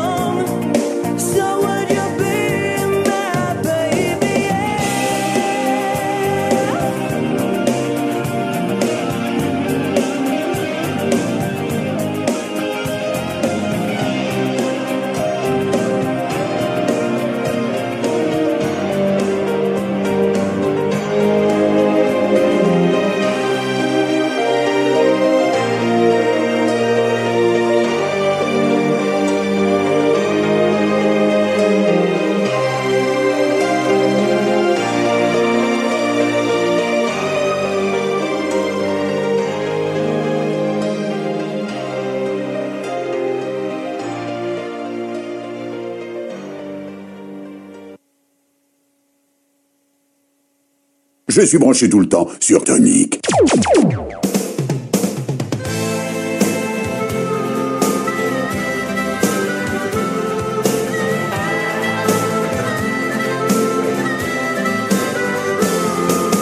Aux sombres héros de la mer qui ont su traverser les océans du vide. À la mémoire de nos frères dont les sanglots si longs faisaient couler l'acide.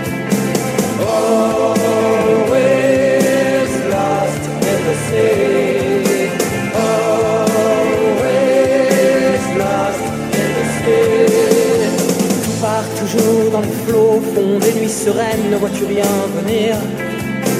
Les naufragés et leurs peines qui jetaient l'encre ici et arrêtaient d'écrire.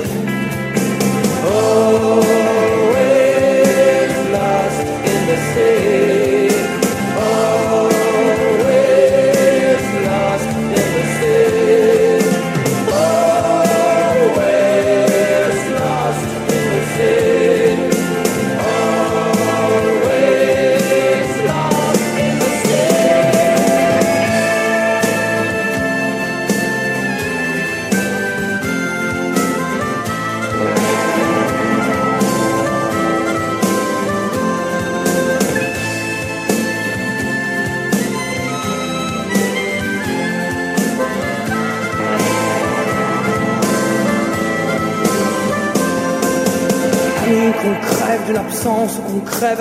C'est le poison qui coule.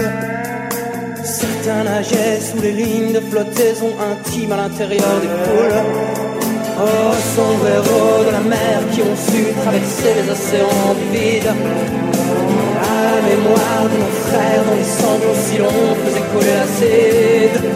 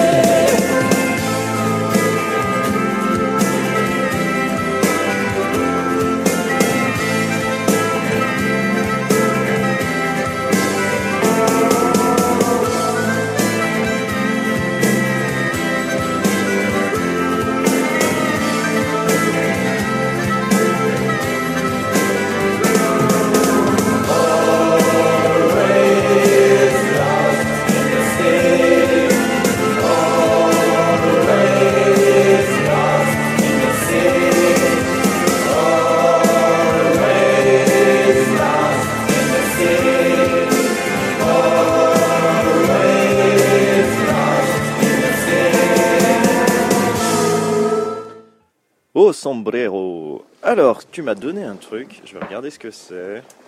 Euh, ouais, on parlait un petit peu euh, du live et ce genre de choses. Je disais que Thierry a, un physique pour euh, faire du live. Nous, on a un physique pour faire de la radio, tu sais. Un, physique de jeune premier, ouais. Ma coupe et l'arrêt au milieu. Non, non, l'exercice du live, c'est euh, c'est un peu comme ce que tu fais ici maintenant. C'est de pouvoir euh, tenir un- une ligne éditoriale, de pouvoir euh, tenir un débat. Euh, le format que, que tu animes ici, Patrick, ben, il, est, il est sympa parce qu'il y a une interaction d'office puisque tu as des invités. Euh, là, ils sont très bons, ça, ça aide beaucoup. Ah, mais c'est vrai que des fois, on a eu des blancs. hein. Donc, on a eu des- Mais normalement, il y a- j'ai deux co-animateurs, Ok. mais aujourd'hui, ils sont, ils Ils sont, en là. vacances. ouais. Ils sont, ils sont, Ils ont piscine. C'est ça. Euh, dont, Non, un, ouais. dont un qui normalement est le poil à gratter, euh, Ah, un c'est peu dommage. sniper. C'est dommage. C'est dommage. Ah, je lui aurais il nous fait sa bien, fête. hein. Ouais, je lui aurais fait sa fête parce qu'effectivement, je pense que je suis, euh, ouais, Il y a du répondant. T'es le bon candidat. hein. ouais, je suis mieux que lui. Là, il sera obligé Moi, je pense qu'il va y avoir un Thierry Weber, Alex, euh, un duel. On refait le match. On refait le match. Enfin, on va faire un match du coup. Non, tu- puis, euh, le, le live, euh, par rapport à ce qu'on disait, c'est c'est l'occasion, comme ton émission de radio, de, de créer une communauté euh, avec l'exercice plus, enfin différent, je dirais pas plus compliqué, de de- d'entretenir ça parce que souvent le live, ben, tu es, tout seul face à une audience. Euh, tu peux te permettre d'avoir pourquoi pas des invités. Mon, mon format le permet pas et puis c'est c'est trop compliqué à organiser. Mais avec Yoko, on va, on va changer ça, puisqu'effectivement, c'est un petit peu le but de cette news- newsroom mobile. Euh, mais euh, ce qui est génial, c'est c'est ce qu'on disait hors, hors caméra, j'allais dire, c'est c'est comme ce que tu fais toi, c'est l'occasion de se créer une communauté, de, de fidéliser euh, une, une audience, et puis il se passera quelque chose. Euh, comme, comme je le disais, un, un mauvais live pour moi c'était 200, 300 personnes, et puis un bon c'était 3000, 5000 personnes, ça c'était les bonnes années. Tout ça, ça a changé. Maintenant il y a, il y a de plus en plus de YouTube li- live, il y a, il y a beaucoup de gens qui prêchent que par Facebook. Euh, Periscope existe toujours sous la- l'égide de, de Twitter. Euh, le, le- le- le maître mot, comme pour le podcasting, comme pour le blog, comme pour tout euh, créateur de contenu, c'est la régularité. C'est une recette euh, éternelle. C'est d'assurer cette régularité. Les rendez-vous de, je crois que ça s'appelle les, les, les apéros du chef, c'est ça Voilà. Bah, c'est le jeudi à midi, point final. Donc c'est ça, c'est une des clés du succès, du secret. C'est vrai qu'on a un peu perdu cette notion de régularité, puis surtout de, de création de contenu. Au final, euh, on se partage beaucoup de contenu, mais la création en tant que telle, euh, faut, qu'elle soit de qualité. Euh, c'est la recette du succès, je pense. Et tu penses quoi de justement sur ces YouTube, ces plateformes qui investissent massivement dans justement la création de contenu, que ce soit pour concurrencer Netflix et Alors, ce qui, ce qui est marrant, c'est surtout le retour au linéaire, le retour au rendez-vous fixe, même si euh, Netflix ou YouTube Premium ne, vendent pas ça, hein, on est bien d'accord. Mais le fait de les voir investir, euh, euh, même Apple s'y hein, avec euh, l'Apple TV+, euh, c'est en fait des sources de revenus. Il ne faut pas oublier que même si on a l'impression que ça coûte pas cher par, euh, par mois, euh, avec les quelques francs ou dizaines de francs qu'on pose, c'est une manne de revenus incroyable. Maintenant, après, c'est pas euh, une garantie de, de qualité. Euh, Tu crois parle- que la par- concurrence ne va pas apporter justement du contenu de qualité, des productions de qualité, chose que Ah, écoute, on- Hollywood a un peu délaissé euh, Ouais, je sais pas. Hollywood a été très très bon pour faire des navets comme des, des chefs-d'œuvre. Oui. Là, on revient du, du CES et on nous dit, euh, tout le monde dit ici, euh, ouais, il y a un concurrent à Netflix. Euh, J'ai oublié son nom, Quib, Cube, Quib, euh, Cubi. Enfin bref, c'est tellement anodin que j'ai même pas retenu le nom. Et on nous vend euh, ça comme étant le nouvel acteur contre Netflix parce qu'ils vont faire du format court, parce qu'ils vont tourner en, en vertical, parce que c'est smartphone. Ouais, ouais. Je je suis pas persuadé que ça tienne sur la sur la longueur. Maintenant, il y a des enjeux, euh, mais de toute façon, c'est difficile pour nous ici en Europe de comparer parce qu'aux États-Unis ou en Amérique, on a l'habitude de payer pour du contenu, que ce soit le câble, que ce soit euh, pour ton bouquet de, de télévision, de, de chaînes, etc. Pour un événement sportif. Euh, ici, nous, on a le câble, on a Internet, on a la FM, euh, c'est gratuit, enfin, euh, voilà, presque. Il y a une redevance, mais Ouais, tu voilà. payes Mais pas en plus. Mais c'est noyé dans le truc. C'est un dollar. Ouais, voilà.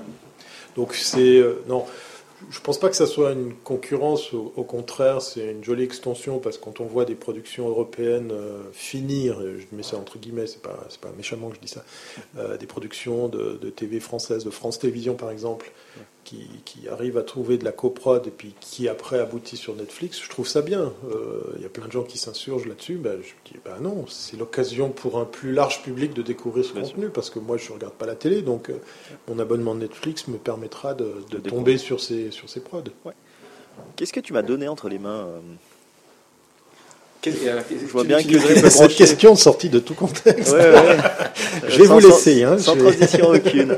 Il m'a mis un truc dans les mains que je dois, voilà, in charge. Euh, je pense que c'est pour recharger mon attel, mais pas que. Ouais, donc tu as vu, c'est un, c'est un- un câble qui peut s'a- s'accrocher comme un porte-clés. Ouais. Donc euh, c'est une façon pratique d'avoir un, un câble multi-usage. C'est un câble qui a six branchements possibles sur un seul câble. Ah oui, je viens de voir le Donc côté. il a une, une prise USB et USB-C d'un côté, puis de l'autre côté, il y a du Lightning, du micro USB et du USB-C. Et bien figure-toi que cet objet, comme tu le vois, c'est une start-up suisse qui l'a conçu. Ok. Donc euh, c'est pas pas made in Switzerland, puisque bien entendu pour faire euh, baisser les coûts, euh, ils sont allés le faire produire. Au. Liechtenstein Ouais. ça, c'est pas ça. juste à côté. Mais euh, c'est une start-up qui s'appelle Rolling Square, euh, qui est dans le Tessin. Ok. Eh ben écoute, euh, toutes ces informations-là, donc on les trouve sur ton site, mais aussi tu es actif sur les réseaux sociaux, je suppose. Euh, un petit moins que toi, Patrick. Oui, mais moi j'y suis à titre personnel. Toi, toi ta boîte euh, Red Dolphin, tu poses. Voilà, bah, on- Il y a la page. Il y a la, il y a la page, il y a la, il y a la page de la boutique, il y a une page Facebook euh, Red Dolphin, il y a un compte Twitter, Tu peux nous redonner le, le numéro de fax de Red Dolphin ouais, Project Dolphin sur Twitter. Et toi, Thierry, si on veut suivre ton actualité Ah non, moi je j'utilise pas ces trucs. Non, non, je plaisante. Vous tapez Thierry Weber en un seul mot partout. C'est aussi simple que ça. Il est partout. Il est Je- partout. Je suis partout. Je suis même là où vous y attendez pas. Euh, non, mais c'est marrant euh, qu'on parle de- de- d'hyperconnecté, d'hyperconnexion, parce qu'effectivement, euh, on, on- on commence à, à changer. Je vois pas mal de, de gens, comment dire, euh, utiliser ça autrement. Euh, pour la petite histoire, ben, oui, voilà, on a fait le CES. Moi, je suis resté une petite semaine en Californie. J'ai complètement déconnecté. Ah, c'est ça le bronzage. C'était bon, c'était bon. pas de WhatsApp, pas de Twitter, pas de Ah, parce qu'il n'y a, il pas de Wi-Fi en Californie, Ah, c'est voilà. bien connu. hein. Non, Ouais. non, c'est vrai. Ils sont, ils sont à la rue. Euh, non, j'ai Ça j'ai t'a pas suivi- manqué. J'ai suivi les conseils d'un ami journaliste qui m'a dit qu'il a désactivé les notifications par vibration. Ouais. Et euh, quand tu mets ton appareil sur silence, puis que tu fais comme ça, alors pour les auditeurs qui ne voient pas l'image, vous prenez votre smartphone et vous le mettez face contre terre. Donc là, par exemple, l'écran contre la table. Eh bien, si on vous appelle, vous voyez pas si on vous appelle. Vous ne recevez pas les notifications. Vous décidez en fait quand est-ce que vous voulez les voir ou les entendre. Et ça, ça vous change la vie. Moi, j'étais à prôner l'hyperconnectivité. Et depuis que je fais ça, je, mais je, je- je me porte dix fois mieux. Et j'ai plus de plaisir à consommer et à produire du contenu. tu n'es plus esclave de ton smartphone. Mais je me disais, mais quel est ce nouveau Thierry Mais que oui. je découvre Il a même des nouveaux cheveux, je crois. Ah, t'as fait un, un saut sur la, biotechnologie et euh, l'esthétique en même temps. Exactement. Oui, alors, petit aparté, on aime bien plaisanter en disant que chaque année au CES, on peut voir des stands assez étranges, puisque c'est des stands où il y a euh, 20 ou 30 euh, chaises de massage. Enfin, c'est plutôt des fauteuils de massage. Et il y en a toujours au CES. On, on oublie que le CES, et ça, Laurent, il est mieux placé pour, euh, pour en parler hein, par rapport à l'histoire du CES, ça a vu le jour à New York et c'était des téléviseurs, des machines à laver. Euh, C'est un glamour. ouais. voilà, euh, ça a évolué. Hein. L'Oreca Park, il n'est pas si vieux que ça, hein, dans le coin des, des startups qu'on adore. Et euh, ben, c'est quand même toujours très drôle de, de se promener dans les allées du CS puis de voir des, des, des fauteuils de massage qui sont chaque fois blindés, mais bondés, parce que tout le monde veut son petit quart d'heure. Tu as en plus un casque pour euh, t'isoler euh, phoniquement, et puis ça marche bien, ça relaxe. Mais il n'y a plus la tente Gibson, je te dis. Voilà, tu es obligé de te, obligé de te faire tripoter, quoi. t'es obligé de trouver un subterfuge. Voilà. En plus, ça coûte pas cher, c'est vrai. C'est quoi C'est 5000 dollars ou 10 000 dollars, quoi. C'est- c'est- Euh, ouais, moi je dirais même encore un peu plus. Ouais, c'est parce qu'il y a des Non, il y a trucs Lamborghini très- qui en a un qui est très Oui, cher. voilà, très design. C'est quel budget si je veux, si je, allez, si je suis une, euh, je suis une start-up et puis l'année prochaine je vise le CES, je prévois quoi comme budget pour, euh, pour être là-bas? Ça dépend, mais on va, on va te donner le plus bel exemple. Tu peux te rapprocher un petit peu de la. On va te donner Ouais. le plus bel exemple qu'on ait eu euh, cette année de euh, un, un- un- j'allais dire un entrepreneur, non c'est un faux entrepreneur, un type qui voulait faire parler de lui, qui avait rien particulièrement à vendre et qui a berné tout le monde en, en- en mettant une patate sur son, sur son stand. Ça lui a coûté euh, 3 ou 4 000 dollars 4000 dollars. 4000 dollars. Pour faire le buzz. pour faire le buzz. Oui, oui. Euh, donc il, il a réussi à avoir un stand dans la mecque de la techno euh, pour présenter un, un produit qui a bien entendu aucun avenir euh, commercial, mais pour une pour euh, remettre euh, pour mettre en avant sa démarche de, de dire il faut arrêter avec les technologies qui servent à rien quoi. Il s'est payé une campagne de marketing pour 4000 dollars, parce qu'effectivement, le reste, je crois qu'il a réussi à convaincre euh, les aides françaises. hein. Enfin, C'est un français, ça explique tout. Non, mais plus sérieusement, la patate connectée, c'est c'est un démonstrateur de ce monsieur qui, qui dit euh, faut, faut arrêter de, de De tout connecter. tout faire et, et faire n'importe quoi.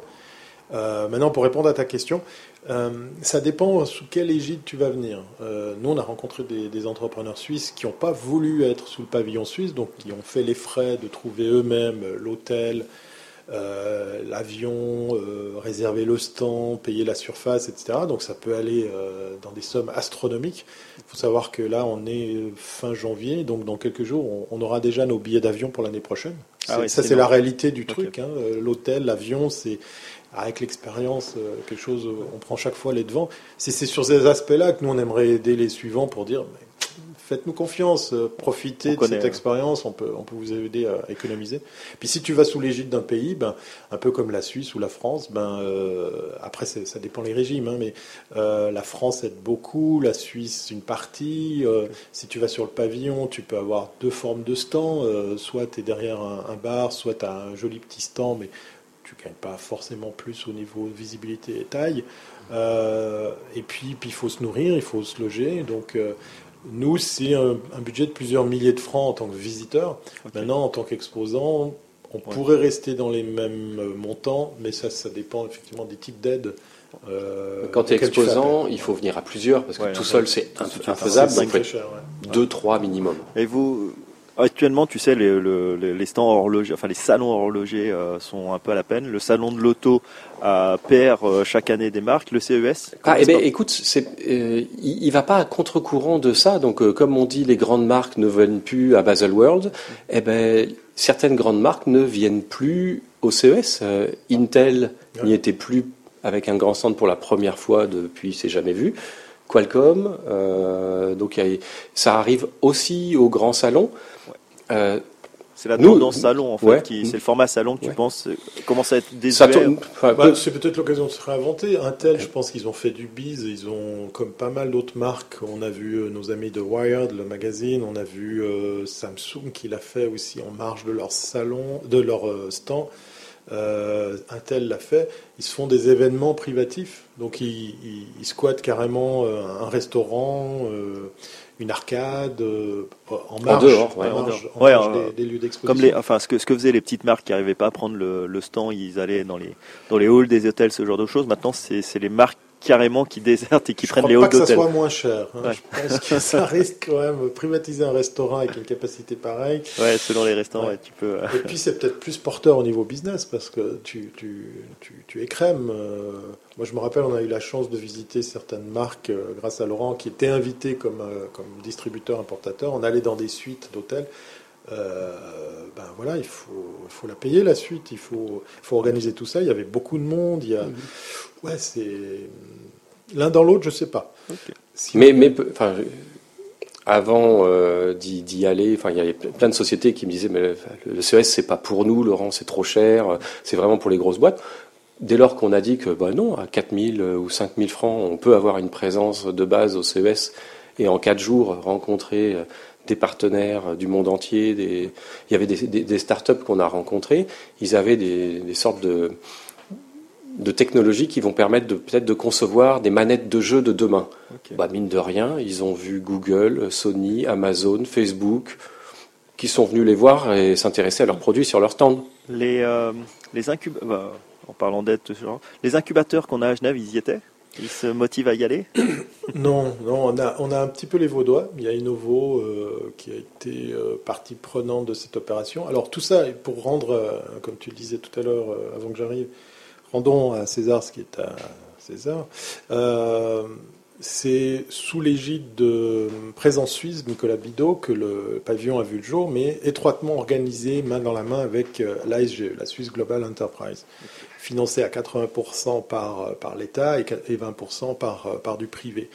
Euh, et c'est eux qui euh, ont cette expérience d'organisation, de, mission quand tu vas visiter un pays pour euh, aider des entrepreneurs à ouvrir des nouveaux business.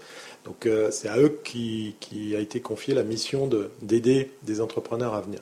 Maintenant pour les startups, euh, ça s'est fait euh, au travers des, canaux de communication que ont à disposition des présences suisses, des SGE et d'autres organismes. On a vu Innovo faire le relais.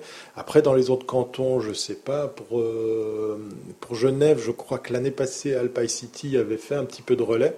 Je ne sais pas si c'est le cas cette année.